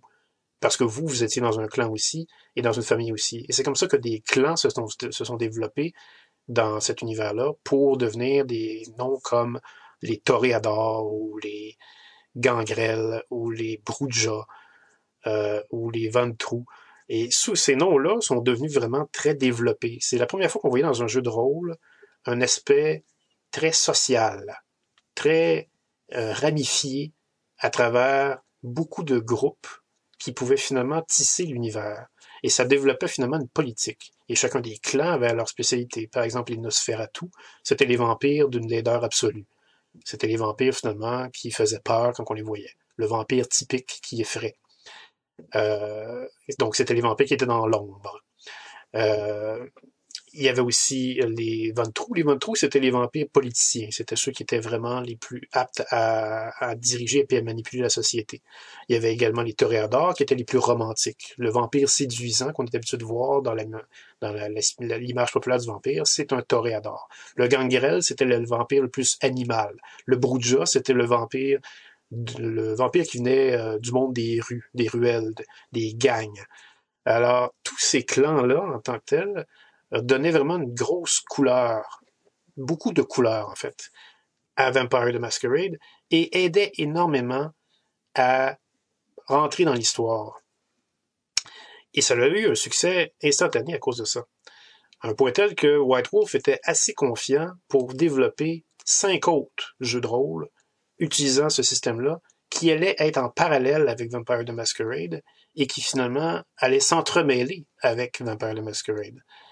En fait, White Wolf a développé le même genre, mais pour les loups-garous, pour les imitateurs parfaits, donc les changelings qu'on appelle, les personnages qui peuvent changer de forme, pour des mages, parce qu'on ne faut pas oublier qu'il y avait Ars Magica qui était l'inspiration derrière ça. Et pour les wraiths aussi, on pouvait faire, on pouvait incarner des wraiths, des morts vivants spectraux.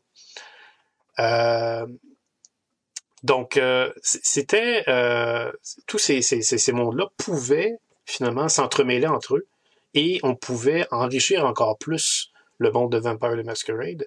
Et surtout, en plus, White Wolf pensé que, étant donné que c'était un monde où très peu de détails étaient attribués au lieu, et que ça pouvait se dérouler dans notre époque, parce que ça se mhm. déroulait à notre époque, à vrai C'est où tu t'en vas avec ça, Pierre. Ça, c'était un très bon point sur ce jeu. Eh ben, White Wolf a pensé commercialiser des règles pour faire de son jeu sur table un jeu en grandeur nature. Alors pour ceux qui nous écoutent et celles qui nous écoutent, vous savez, vous n'êtes pas sans savoir que les jeux de rôle comme Donjons Dragon ont inspiré des simulations en vrai par des fanatiques qui sont prêts à se costumer pendant des week-ends de temps, à se frapper avec des coups d'épée en styromousse. Eh ben ça, c'est le phénomène grandeur nature. Mais Vampire de Masquerade, là, inauguré hmm. en 94 avec, de, avec Mind's Eye Theater. Ce, ces règles-là sont faites pour transformer Vampire the Masquerade en jeu grandeur nature. On vous indique dans le produit les règles pour organiser une partie grandeur nature de Vampire the Masquerade. Et de tous les produits en vente sur le marché qui font ça, c'est ce produit-là qui s'est le plus vendu et qui, à ce jour, se vend encore le ben, plus. D'ailleurs, j'allais dire, Vampire the Masquerade, c'est probablement les plus grosses communautés de, de grandeur nature qu'il y a en ce moment. Oui, absolument. D'ailleurs, quand c'est sorti, euh, ça l'a fait vraiment une mode. Il y avait vraiment Hmm. des gens qui parlaient de ça comme on parlait des raves. et c'est et c'était vraiment parce que ça pouvait se jouer la nuit. Ouais, c'était des vampires. Donc, donc c'était vraiment fascinant. C'était un nouveau phénomène social, ouais. comme les escape rooms sont des phénomènes sociaux qui sont arrivés dans, dans Comme les dans jeux de rôle l'ont été euh, dix ans plus tôt. Là. Oui, absolument. Hmm. Donc, Vampire the Masquerade a permis ça. Et ce phénomène social a tellement été fort que Vampire the Masquerade a, a pas pris temps à se retrouver ailleurs, pas seulement dans les jeux de rôle, mais dans les jeux de cartes à collectionner. Après l'arrivée de Magic, dont euh, vous savez sûrement qu'on va parler bientôt, ben, Vampire the Masquerade est arrivé aussi par le même créateur que créé Magic the Gathering. Il a pris l'univers de Vampire the Masquerade et il l'a transformé en jeu de cartes collectionnées qu'il a appelé Jihad. Après ça, il est obligé de le changer pour Vampire the Eternal Struggle de, de peur d'avoir des, euh, remontrances euh, euh, des musulmans, forcément, parce que Jihad fait référence à guerre sainte pour les musulmans.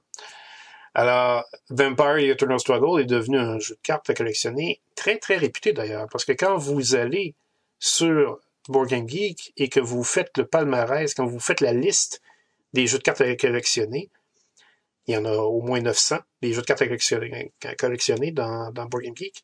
Ben, quand vous faites la liste, le premier en tête de liste, évidemment, c'est Magic. Mais Vampire The Eternal Struggle est dans les cinq premiers. Alors, c'est pas quand même de la tarte, ce jeu-là. C'est même un jeu excellent. Je peux même vous confirmer, pour y avoir joué souvent, c'est probablement mon jeu de cartes à collectionner préféré. Euh, Hmm. parce que c'est parce que c'est le jeu de cartes à collectionner de tous ceux que j'ai joués qui se prête le mieux à plus de deux joueurs. Les jeux de Ah cartes à ouais, collectionner, on les voit. ok, parce que ça, c'est, comme tu dis, c'est, un classique, deux joueurs. La plupart des jeux qui jouent à plus que deux sont pas bons, en fait. Oui, c'est ça. Mais ben, Vampire the Eternal Struggle a particulièrement été conçu pour être joué à plus de deux. D'ailleurs, Garfield a déjà dit ça dans une entrevue qu'il voulait faire un jeu de cartes Hmm. qui se jouait à plus que deux. Et il a vraiment réussi parce qu'il y a vraiment une interaction entre les clans de vampires absolument parfaite dans ce jeu-là. Euh, quand vous êtes à plusieurs, parce qu'il y a de la politique, alors il y a des votes. Alors évidemment, quand on y a des votes dans un jeu, c'est sûr que si vous êtes nombreux autour de la table, c'est bien mieux. Donc, euh, c'est très, très bien comme jeu, je vous dirais. Il y a même des cartes très ingénieuses, très uniques. Garfield s'est laissé aller dans ce jeu-là, mais je ne m'étendrai pas. Euh, autre chose aussi qui prouve l'influence de Vampire Internal Struggle, euh, pas Internal Struggle, mais Masquerade, je vous dirais. Et là, tiens-toi bien, Simon, parce que c'est le moment où tu vas tomber de ta Ouais, moi, chaise. j'étais déjà tombé deux fois, là, fait Vampire the Masquerade est le seul jeu à ce jour de tous les jeux de société qui existent qui a réussi à engendrer une série télé. Bon, c'est une série télé qui a été brève, on va se dire, parce qu'elle n'a pas résisté au code d'écoute, vu le sujet complexe et très niché qu'elle avait. Mais c'est quand même une série télé qui a attiré ni plus ni moins que le grand producteur américain Aaron Spelling, mort aujourd'hui. Aaron Spelling, pour ceux qui ne connaissaient pas, c'est le responsable de Dynasty et de Beverly Hills 90210. Eh bien, Aaron Spelling avait fait une série qui s'appelait Kindred the Embraced en 95. Une série finalement qui a pas eu beaucoup d'épisodes. Elle a été diffusée au mois de mai de cette année-là. Un mélange entre Mais- le parrain et Beverly Hills, là, de ce que je peux comprendre. On pourrait dire ça, oui. Un mélange entre Dynasty et le parrain. Parce qu'effectivement, il y a un peu du parrain dans ce jeu-là, parce que dans le monde de Vampire the Masquerade, il y a des princes et il y a des justicars, qu'on appelle. Euh, et euh, des princes, en fait, ce sont comme des parrains dans une ville pour les groupes de mafia. C'est comme dans le film Le Parrain où il y a un parrain qui dirige tous les groupes de mafia de la ville. Le prince, c'est le prince du, du, clan de vampires qui dirige tous les autres clans de vampires dans la ville jusqu'à temps qu'il soit renversé. Donc vous voyez un peu à quel point il peut y avoir beaucoup de ramifications et de richesses de narrative juste avec ça. Ben il y a ça dans la série que vous pouvez tout voir d'ailleurs en allant sur YouTube. Tous les épisodes sont là. Ouh, je sais ce que je vais faire ce soir. N'est-ce pas? Alors, euh, juste avec ça, vous voyez que les tentacules de Vampire de Masquerade se sont rendus loin dans son influence. Et c'est vous dire que le jeu de rôle qu'il est mérite autant d'être parlé que Cthulhu et Donjon Dragon. Ben, tu je, je, je, dois accepter. En plus, il y a des points, tu parlais, il y a tellement de dérivés. Tu as parlé d'un jeu de cartes, mais des jeux, il y en a encore beaucoup qui sortent. D'ailleurs, je pense que l'année passée, il y a eu deux Kickstarter qui ont été faits et qui ont ramassé énormément d'argent. Et en fait, ben, on n'a pas le choix de parler de nos amis de Flyers Game, euh, Thomas Philippi et Gary Petre, qui ont euh, financé avec beaucoup, beaucoup de succès Vampire the Masquerade Chapters, qui est un, méga jeu, en fait, hein, qui va sortir euh, très bientôt, qui a été kickstarté avec beaucoup de succès. Un des points, Pierre, aussi, que, que tu n'as comme pas mentionné, mais que je pense qu'il vaut la peine d'être dit, parlait de à quel point l'univers se construisait au fil des familles qui se développaient par les différents groupes de jeux qui, jouaient à travers le, monde, en fait. Euh, ben, pour moi, ça rappelle un espèce d'élément de euh, MMO RPG. tout le monde bâtit cet univers-là, puis se construit quelque chose. Oui, bah oui, les MMO RPG sont un peu, enfin un peu beaucoup, la version virtuelle de ces grandeurs nature qu'on voit euh, évoluer dans, dans, le monde des grandeurs nature, finalement. Et un des, des euh, points que, que tu as mentionné, c'est comme à quel point ce jeu-là bon, pouvait se passer à notre époque, pouvait être ancré dans le réel, même si au final c'était très euh, fantastique, là, avec des vampires. Mais une des particularités, je dis pas que c'est unique à ce jeu-là, mais c'est que c'est un jeu narratif, bon, un jeu de rôle, ça, mais qui est ancré dans le réel au point où les villes on connaît, les villes comme euh, Rome, comme Paris, comme New York, sont des entités dans le jeu très importantes. Il y a des événements qui se produisent dans telle ville qui sont connus de tous les joueurs de Vampire de Masquerade. Ils savent qu'il s'est passé telle chose dans telle ville. Et c'est un univers qui s'étend euh, de plus en plus. D'ailleurs, juste une mini parenthèse, le, le, jeu Vampire de Masquerade Chapters, qu'on vient de parler de Flyers Game, eh bien, c'est Chapter, ça ouvre le chapitre de Montréal. En fait, c'est des designers de Montréal. Ça ouvre le chapitre de Montréal et ça va mettre Montréal sur la map de Vampire de Masquerade, en fait. Oui, euh, très bon point, effectivement. Euh, cet ancrage dans notre réalité aide beaucoup au jeu à pouvoir s'imprégner dans son univers. Euh, et ça aide beaucoup aussi à pouvoir y jouer en format grandeur nature parce que ça permet finalement d'avoir le décor naturel comme ça. Ouais, c'est. Euh, ben, ok, c'est bon. tu m'as convaincu à grandeur nature. En fait, je me doutais bien que tu allais vers là, mais j'étais pas sûr. Puis je me disais, ah, les grandeurs nature, c'est tellement un pan euh, de, jeu qui on dirait même encore un peu sous-exploité. Euh, moi, je suis un grand fan de grandeur nature politique, particulièrement. Vampire de Mascarade, c'est pas un grandeur nature où les gens vont se, vont battre. Hein, c'est un grandeur nature dans lequel les gens vont discuter, ils vont, y avoir de la politique, il va y avoir plein de, de trahisons, mais il n'y a pas nécessairement. Peut-être qu'il y a des règles pour ça, mais c'est pas un jeu où c'est basé sur du combat, en fait. Euh, non, pas forcément. Quoi qu'il y en a. Mais, euh, mais effectivement, c'est beaucoup plus basé sur les discussions, les interactions sociales. Famille, justement, cette espèce de, de jeu de coulisses, là, tu sais. Oui. Super, ben ok, c'est cool. Là. Fait que Vampire de Mascarade, donc je sais pas si, si je vais m'y mettre, mais euh, je... Pas convaincu. Ben, tu, vas te mettre à la... tu, vas, tu vas au moins te mettre à la série. Ben, oui, oui, c'est sûr que je commence ça ce soir. Là. J'ai, pas le choix. C'est comme un devoir moral de me lancer là-dedans. Euh, on va, passer dans un autre registre maintenant. En 90, c'était le début d'une décennie. Et bien là, on arrive en 91 euh, avec un jeu. Et là, j'ai fait une traduction libre d'une publication que j'ai vue sur, euh, sur Board Game Geek d'un certain Géosphère. Alors, tu prends un jeu comme le Tic-Tac-Toe, mais tu changes un peu les pièces. Tu mets des pièces foncées, des pièces claires, des pièces grandes, des pièces petites, des pièces euh, creuses, des pièces pleines, des ronds, des carrés. Donc des combinaisons de pièces différentes. Et tu joues au tic-tac-toe. Tu essaies de faire une, rangée ou une colonne de pièces qui partagent un attribut entre elles. OK, ah ouais, OK, un genre de tic-tac-toe évolué. Mais tu rajoutes une petite règle qui change complètement le jeu et qui en fait le chef-d'œuvre qu'on s'apprête à vous présenter.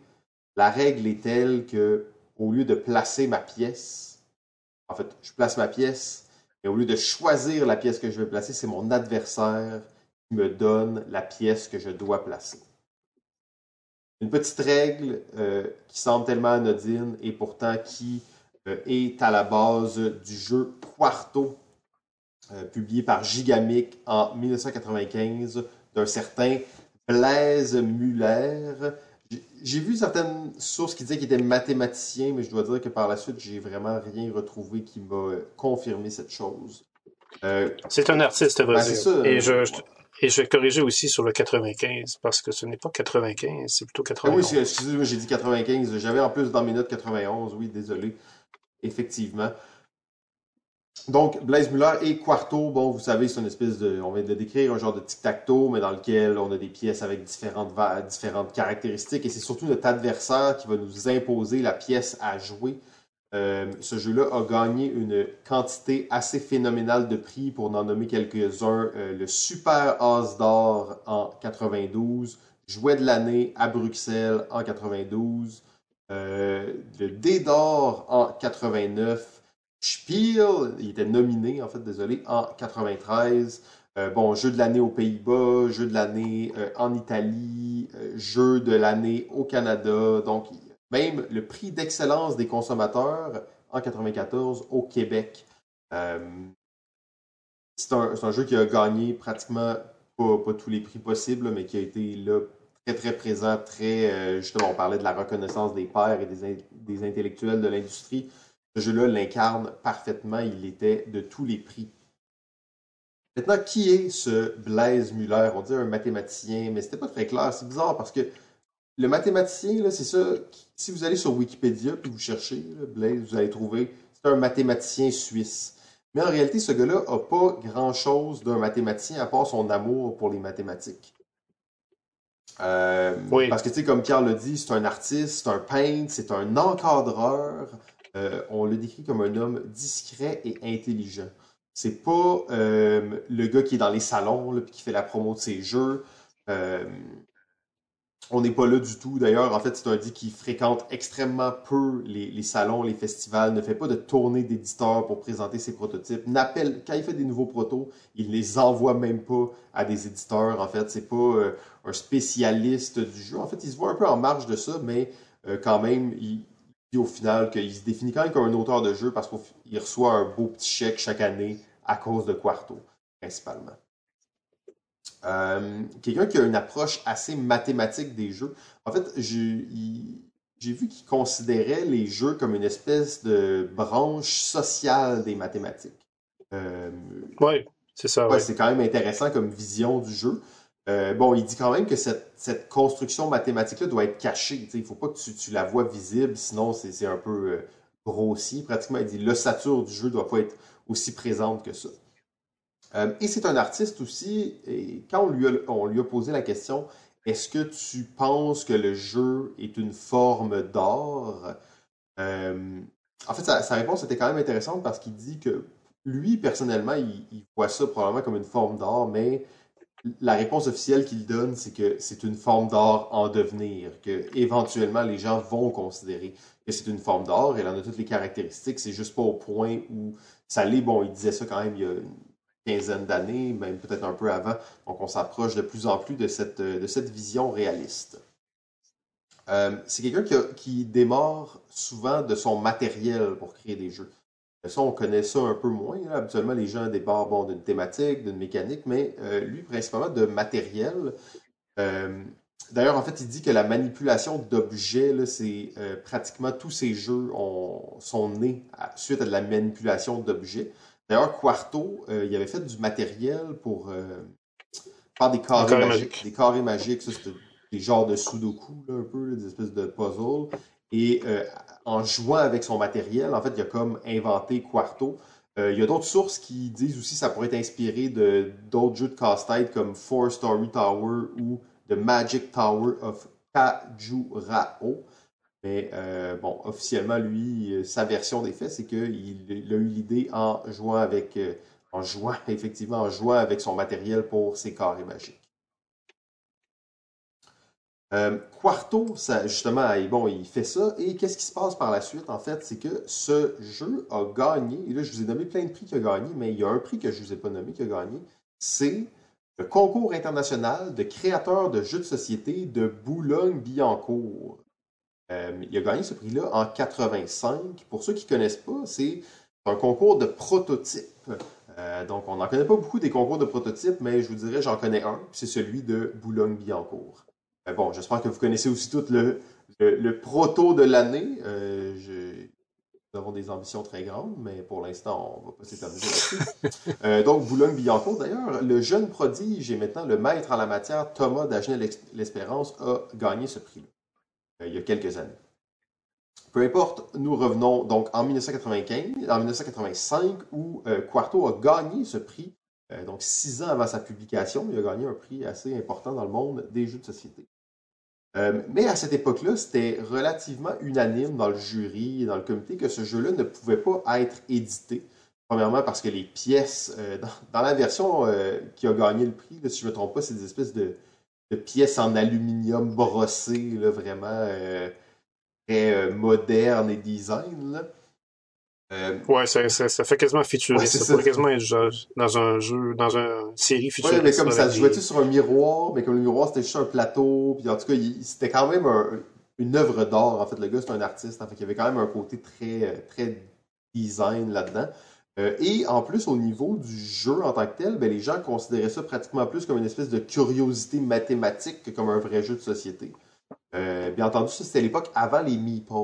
Les meeples, ces fameuses pièces de bois ou les cubes de bois, euh, y avait, les jeux c'était pas mal du carton puis du papier, fait que c'était comme ça la norme.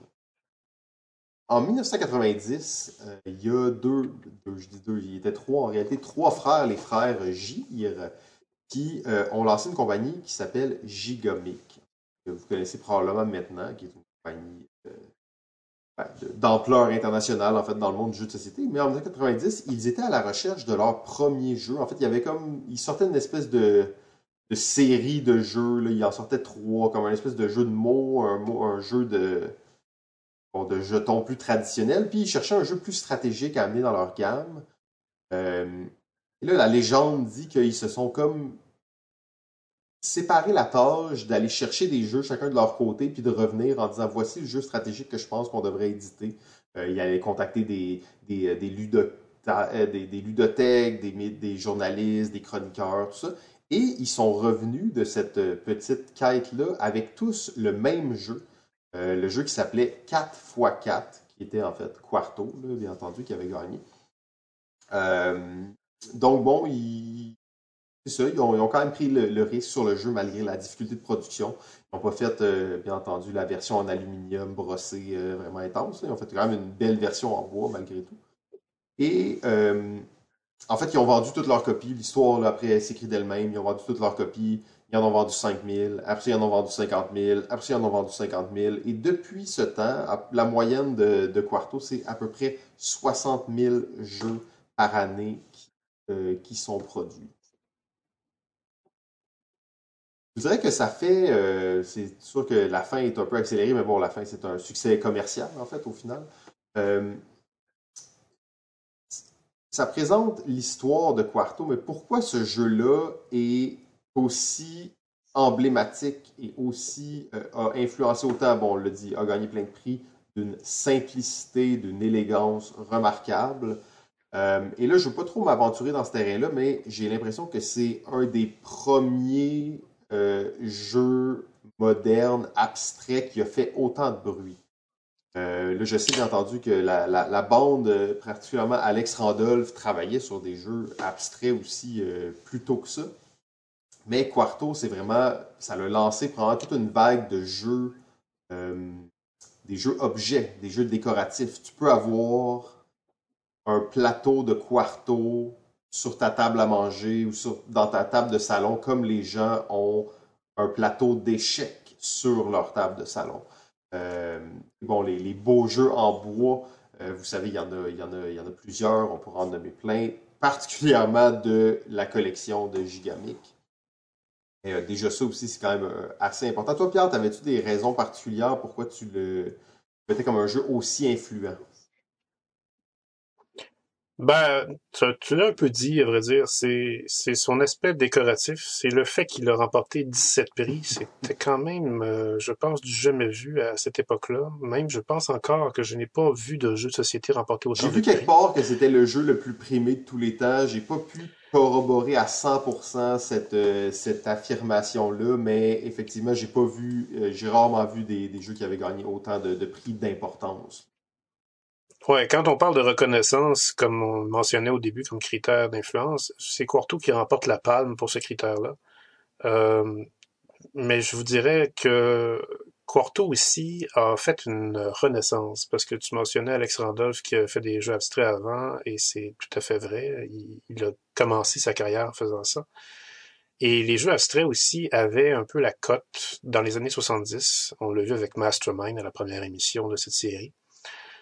Euh, mais à partir des années 80, les jeux abstraits ont vraiment eu la vie dure. À vrai dire, on les a quasiment mis au placard parce que deux phénomènes les ont totalement fait passer aux oubliettes. Les jeux de rôle, où l'imagination était beaucoup plus euh, favorisée que l'abstraction, et les jeux vidéo, où euh, on n'avait plus besoin vraiment de, choses abstraites. On, on, était arrivé à un écran pour nous montrer des choses qui s'animaient. Alors, euh, il fallait trouver une nouvelle approche pour le jeu abstrait.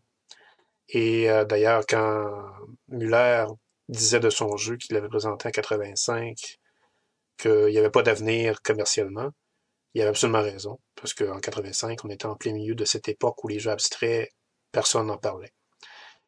Euh, quand 91 est arrivé, que Gigamic a osé le, jeu dans son format qu'on connaît, c'est-à-dire avec des pions.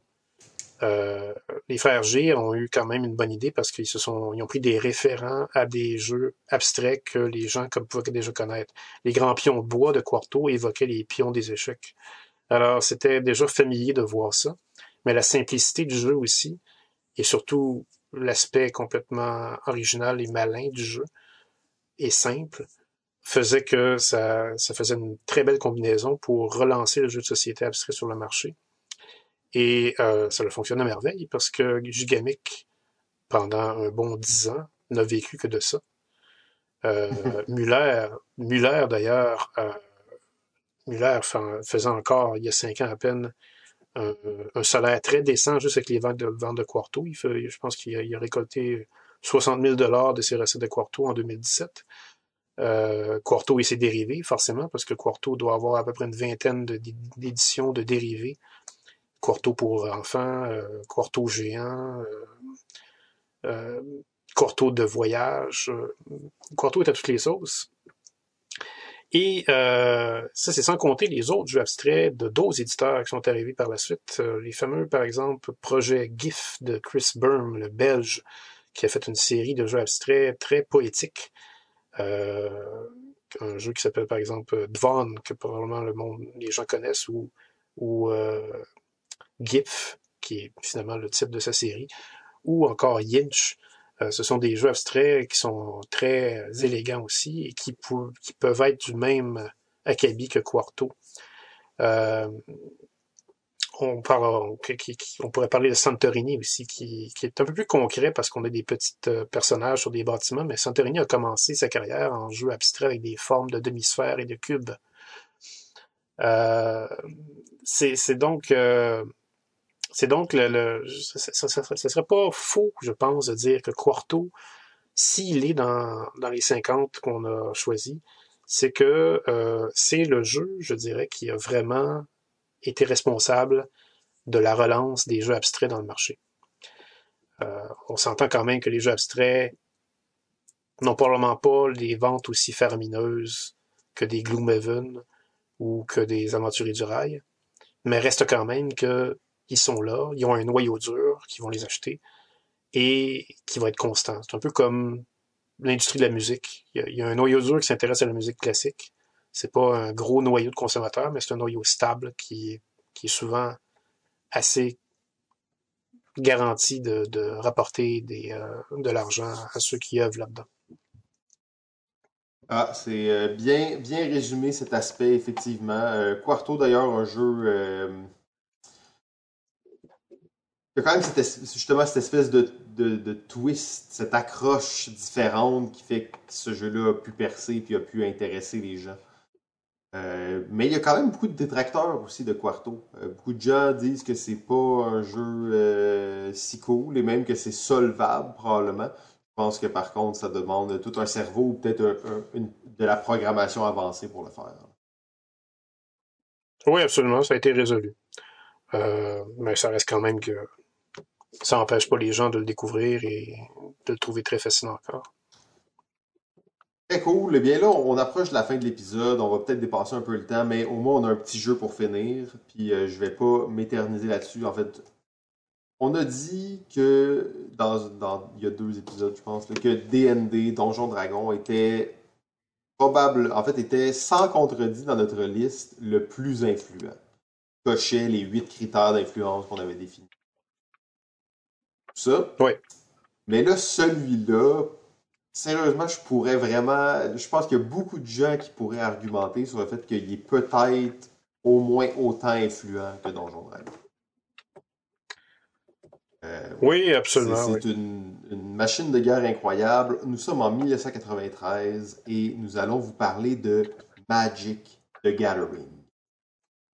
Euh, J'irai même pas dans les détails parce que, encore une fois, c'est le genre de jeu sur lequel on pourrait faire une saison complète, puis il y aura encore des choses à dire. La preuve, c'est qu'il y a sûrement des dizaines et des dizaines de podcasts sur Magic the Gathering en ce moment qui roulent. Euh. Pas mal tout ce que je vais vous dire aujourd'hui est issu euh, d'une vidéo assez complète, The History of Magic the Gathering, présentée par Toy Galaxy. J'aurais pu m'embarquer dans des recherches très, très, très poussées. Finalement, j'ai décidé de trouver un ouvrage qui résumait relativement bien la chose pour vous parler euh, de ça aujourd'hui. Euh, c'est quoi Magic the Gathering? 20 000 cartes uniques. Plus de 10 millions de joueurs actifs. Plus de 20 milliards de cartes vendues euh, en 30 ans c'est une industrie de milliards de dollars. On disait que Warhammer et Game Workshop ont fait vivre euh, une franchise de magasins et une série de magasins. On pourrait dire que Magic the Gathering fait vivre une.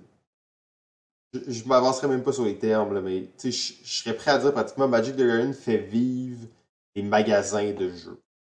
C'est ce qui est plus vrai depuis quelques années, mais ce qui pouvait être vrai de 95 à 2000 quelque chose, 2005 peut-être.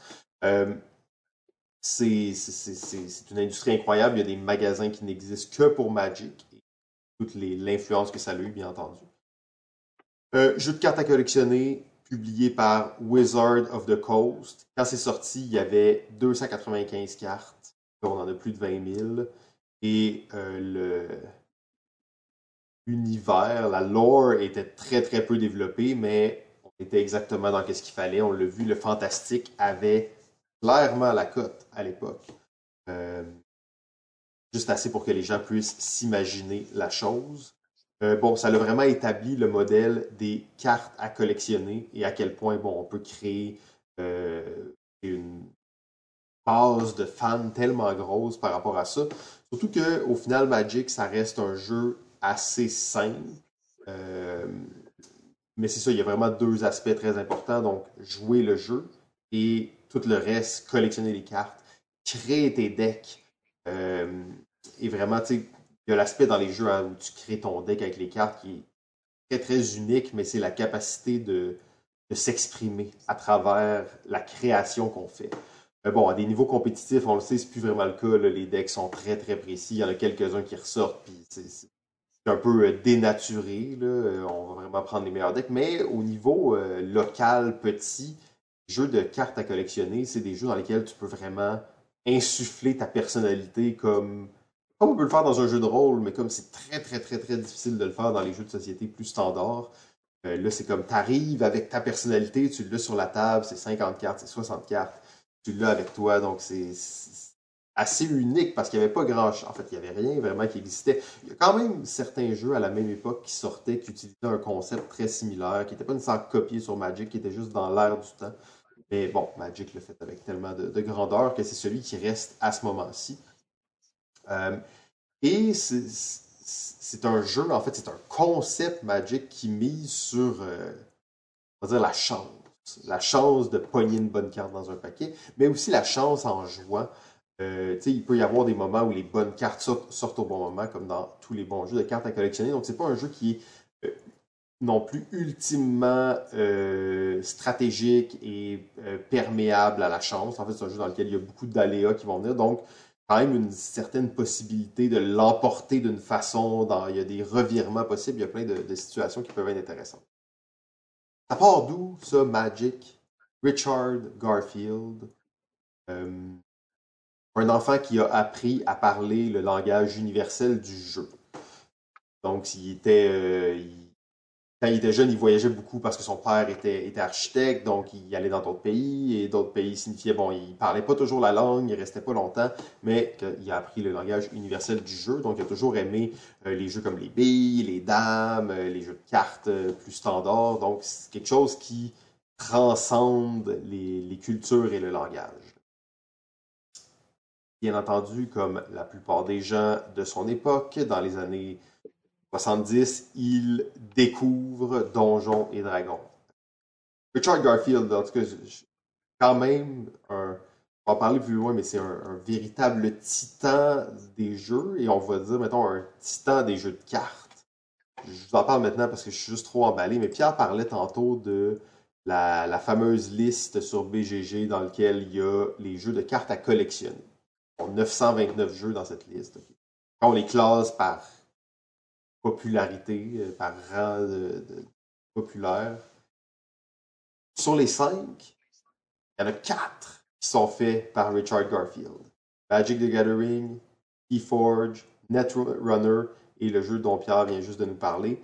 Vampire, ben non, pas exactement, mais Vampire the, Eternal Struggle. Alors, il y a quatre jeux de cartes à collectionner faits dans le top 5 fait par le même dude, Richard Garfield. donc, on, vient à ça dans les années 70, il découvre, il découvre Donjon Dragon. Et là, c'est tellement euh, excitant tout ça. Imaginez Richard Garfield, qu'on ne sait pas c'est qui, c'est un jeune dude qui découvre Donjon Dragon. Qu'est-ce que ça peut avoir comme effet dans l'esprit d'un gars comme ça?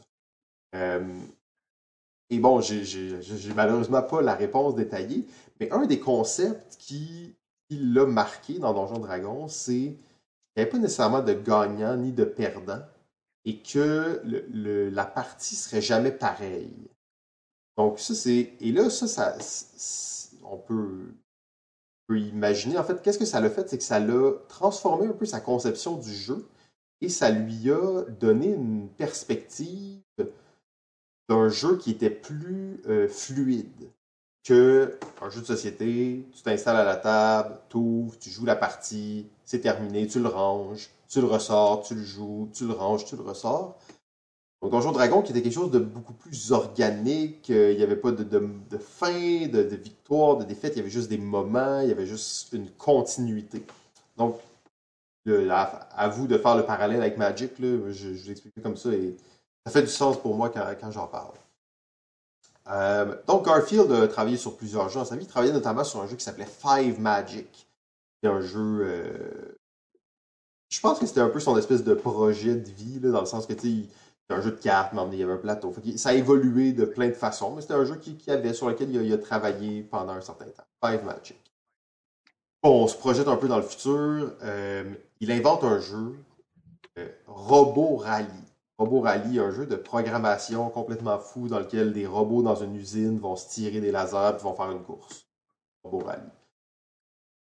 Euh, bon, un de ses amis, il dit Hey, euh, c'est un jeu cool ça, puis il le présente à euh, Wizards of the Coast. Wizard of the Coast, Peter Atkinson, qui était le, le gars, en fait, de, un des fondateurs de Wizard of the Coast. Donc, Atkinson, il trouve ça vraiment cool. Il disait Shit, Robot Rally, hein, c'est un bon jeu, c'est cool, mais nous, on est juste une petite équipe de deux personnes, on fait pas vraiment rien à, part des espèces de, de, de, jeux de rôle, donc on a juste besoin de crayons et de papier, là, on fait pas, on fait pas des jeux élaborés avec des cartes, des pièces, des boîtes, tout ça. Euh, fait que là, il a, il a dit, ben, nous, on aimerait mieux quelque chose de plus portable, euh, qui, qui jouerait un peu plus vite, qui serait moins cher à faire. Là, Garfield, il dit, OK, OK, mais qu'est-ce que vous voulez comme jeu? Moi, je fais tout. Moi, j'aime tous les jeux, puis je design n'importe quoi que vous me dites. Je, le fais. Là, on reprend, bon, Richard Garfield, un véritable titan qui aura fait, bon, les quatre jeux sur cinq, mais aussi des jeux comme King of Tokyo, euh, Hive Mind, et même des jeux vidéo euh, comme Artifacts, en fait, qui est sorti il n'y a pas très longtemps. Bonnie Kingdom, alors tous des, jeux quand même. King of Tokyo, juste ça, c'est c'est assez pour euh, vraiment être très impressionnant. Donc, le, Atkinson lui dit, tu sais, un jeu qui, utiliserait juste des cartes. C'est juste des cartes, pas, rien d'autre. Euh, Peut-être quelque chose de fantastique, tu sais, c'est la mode. On aimerait ça quelque chose de fantastique. Quelque chose, en fait, que tu peux jouer dans les conventions de jeux de rôle quand t'attends ton Dungeon Master. Entre deux parties, entre deux... Ah ouais, euh, ah, il va arriver dans 20 minutes, ok, on a tout le temps pour une partie de je sais pas quel jeu de cartes? Fait que Richard Garfield, bon, il pense à ça, puis là, il repogne ses vieilles notes sur Five Magics, puis c'est un jeu de cartes, puis là, il commence à... En fait, l'idée qu'il a, c'est qu'il va mélanger le concept des jeux de cartes euh, plus standards avec les cartes à collectionner, donc tu sais, les cartes de baseball, euh, les, les cartes à collectionner, en fait, qui existaient déjà, mais les jeux de cartes à collectionner. Alors, c'est ça vraiment son l'idée qu'il veut essayer de faire. Euh, puis en fait, ben, Atkinson, le, gars de Wizard the Coast, il a tout de suite vraiment euh, trouvé ça cool. Il voyait en fait le, pouvoir de, de- de- que ce soit des cartes à collectionner, le fait que tu peux toujours rajouter de nouvelles cartes. Euh, c'est un gars assez euh, commercial, il faut croire. Les, pouvoirs uniques sur chaque, carte qui peuvent vraiment être différents. Donc, c'était quand même, il, il a été excité par ça. Puis en comme six mois, Garfield il avait fait une version jouable du jeu. Fait que là, dans le fond, il présente ça à Atkinson. Il a besoin de cash pour faire une, première impression du jeu. Il présente ça à un, un dude qui s'appelle Wayne Godfrey, qui est le CEO de Wargame West. Wargame West, c'est un méga distributeur de, de jeux puis de, de catalogues. Donc, quand même, quelque chose d'assez influent. Le gars voit ça, il capote. Il veut, il place une commande de 40 000 pour les cartes. Qui permet, en fait, à euh, Wizard of the Coast de faire la première impression alpha, la première impression de Magic the Gathering. Il s'en va à Gen Con en 93. Gen Con qui, qui était, qui est, ben, qui est toujours la plus grosse convention de jeux de table en Amérique du Nord, éventuellement peut-être même sur la planète. Le deuxième jour de la convention, bon, eux, il y avait sûrement leur bout la première journée, ils commencent à mousser un peu le jeu, à en parler, les gens sont, excités. Le- le- le- la cargaison de cartes arrive. 2,5 millions de cartes vendues en un claquement de doigts durant la convention. Euh, deux mois plus tard, il avait vendu 7 millions de cartes. Euh, donc, c'était vraiment, en fait, euh, n'y avait pas le temps de les produire qu'ils avaient déjà vendus. C'était l'histoire vraiment exceptionnelle. En 95 93, même pas comme deux, trois mois plus tard, ils sortent la première extension, Arabian Night. Ils ont produit un milliard de cartes en partant là et c'est euh, c'est l'histoire qu'on connaît. là. Magic, euh, je pourrais en parler vraiment longtemps. Euh, 96, c'est le premier Pro Tour, donc des joueurs professionnels de Magic en 96. Euh, il y avait pratiquement des compétitions là, avec des gros guillemets sportives. Il n'y en avait pas d'autres à part, les sports traditionnels. Et le Magic en 96, des, prix qui pouvaient euh, être des, dizaines de milliers de dollars très rapidement. Donc, quand même quelque chose d'assez unique. Il y avait un prix d'ailleurs. Il y avait un prix d'ailleurs dans cette dans 96 euh, qui, a fait vraiment l'histoire de Magic, qui a été remporté par un Australien. Euh, C'était une carte, en fait. C'est euh, une carte unique. La seule carte de cet exemplaire-là qui existe, qui, qui s'appelle la World Champion 1996. Elle a été rapportée par un, Australien, euh, un Australien qui s'appelle Tom Chen Feng. Et euh, il a continué à jouer ensuite. Il avait cette carte-là avec lui, euh, mais il l'a finalement vendu éventuellement. pas longtemps après, parce qu'il a arrêté de jouer professionnellement après 97, je crois. Il a vendu cette carte-là à un collectionneur pour 17 500 dollars. Mais, c'est, mais ce qui est intéressant de cette carte-là, c'est que quand ils l'ont imprimé, ils l'ont imprimé comme ils impriment toutes les cartes de Magic. Ils l'ont imprimé dans une feuille de carton qui habituellement va imprimer, je crois, 9 cartes Magic à la fois, sinon ça va être 12. Et euh, parce qu'il fallait que la carte soit unique, parce qu'il fallait que ce soit le prix du champion de cette année-là, ils ont détruit tous les autres exemplaires de, de cette carte-là. Ah. C'est le seul exemplaire qui existe. Mais, évidemment, il y a des malins qui ont voulu jouer sur des rumeurs qu'il pourrait y avoir des copies qui n'avaient jamais été détruites. Et c'est comme ça que sur eBay, on s'est ramassé en 2017 avec un exemplaire soi-disant véritable de cette carte-là qui s'est volatilisé à 200 000 Mais qui n'était pas la carte que le gars avait gagnée. Là. Non, non, non, c'était une autre qui n'avait pas été fausse ou elle avait juste c'était la vraie qui avait pas C'était juste c'était juste un arnaque. euh, Excellent. Ben, en fait, après ça, on sait qu'est-ce que ça l'a entraîné. Euh, les, jeux de cartes à collectionner, notamment. C'est vraiment pas longtemps après, en fait. Euh, comme en 96, Pokémon, euh, le jeu de cartes à collectionner, est arrivé. C'est un. Bon, on n'a pas besoin de dire à quel point c'était majeur. Et en plus, Atkinson, le maître vraiment ultime derrière cette opération commerciale, a obtenu les droits pour euh, être la personne qui publiait Pokémon en anglais aux États-Unis. Il faut imaginer, bon, il faisait Magic et il faisait Pokémon d'un côté. Wizard of the Coast était quand même, euh, avait relativement le, vent dans les voiles. Euh, bon, il vendait à ce moment-là à peu près 2 milliards de cartes Magic par année en 1997, là, quand même assez incroyable comment ça s'est passé. Oui, il y a même une extension de Magic the Gathering qui s'est inspirée de Donjons Dragons oh. pour la cause. Une extension qui s'appelle Legends, qui était, je pense, la celle qui est venue après Arabian Nights.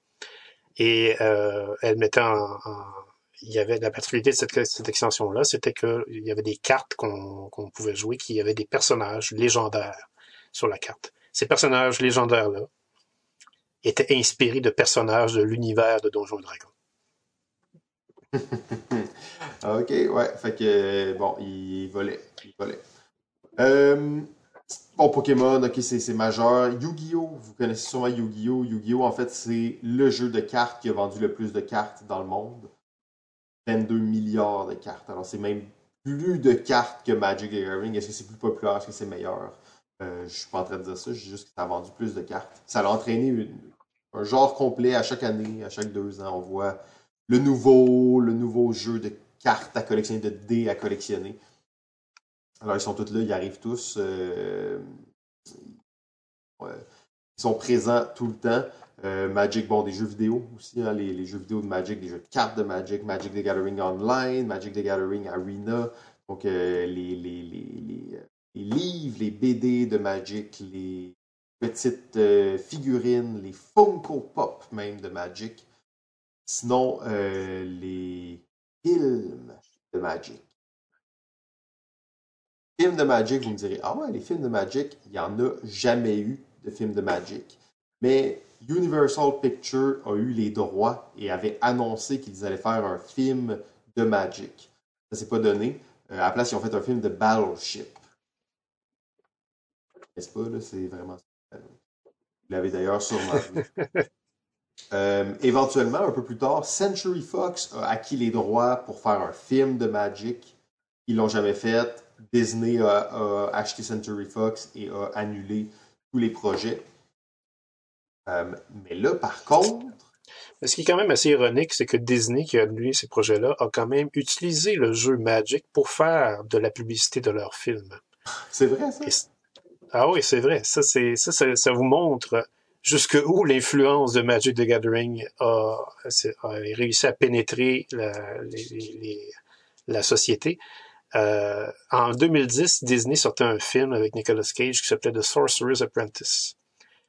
Alors, ils ont fait, euh, ils ont fait finalement euh, une entente avec Wizards of the Coast pour que dans les boosters des extensions qui s'achetaient cette année-là, il y avait une carte qui ferait la, qui, qui donnerait, euh, qui ferait une publicité du film The Sorcerer's Apprentice. Ah ouais.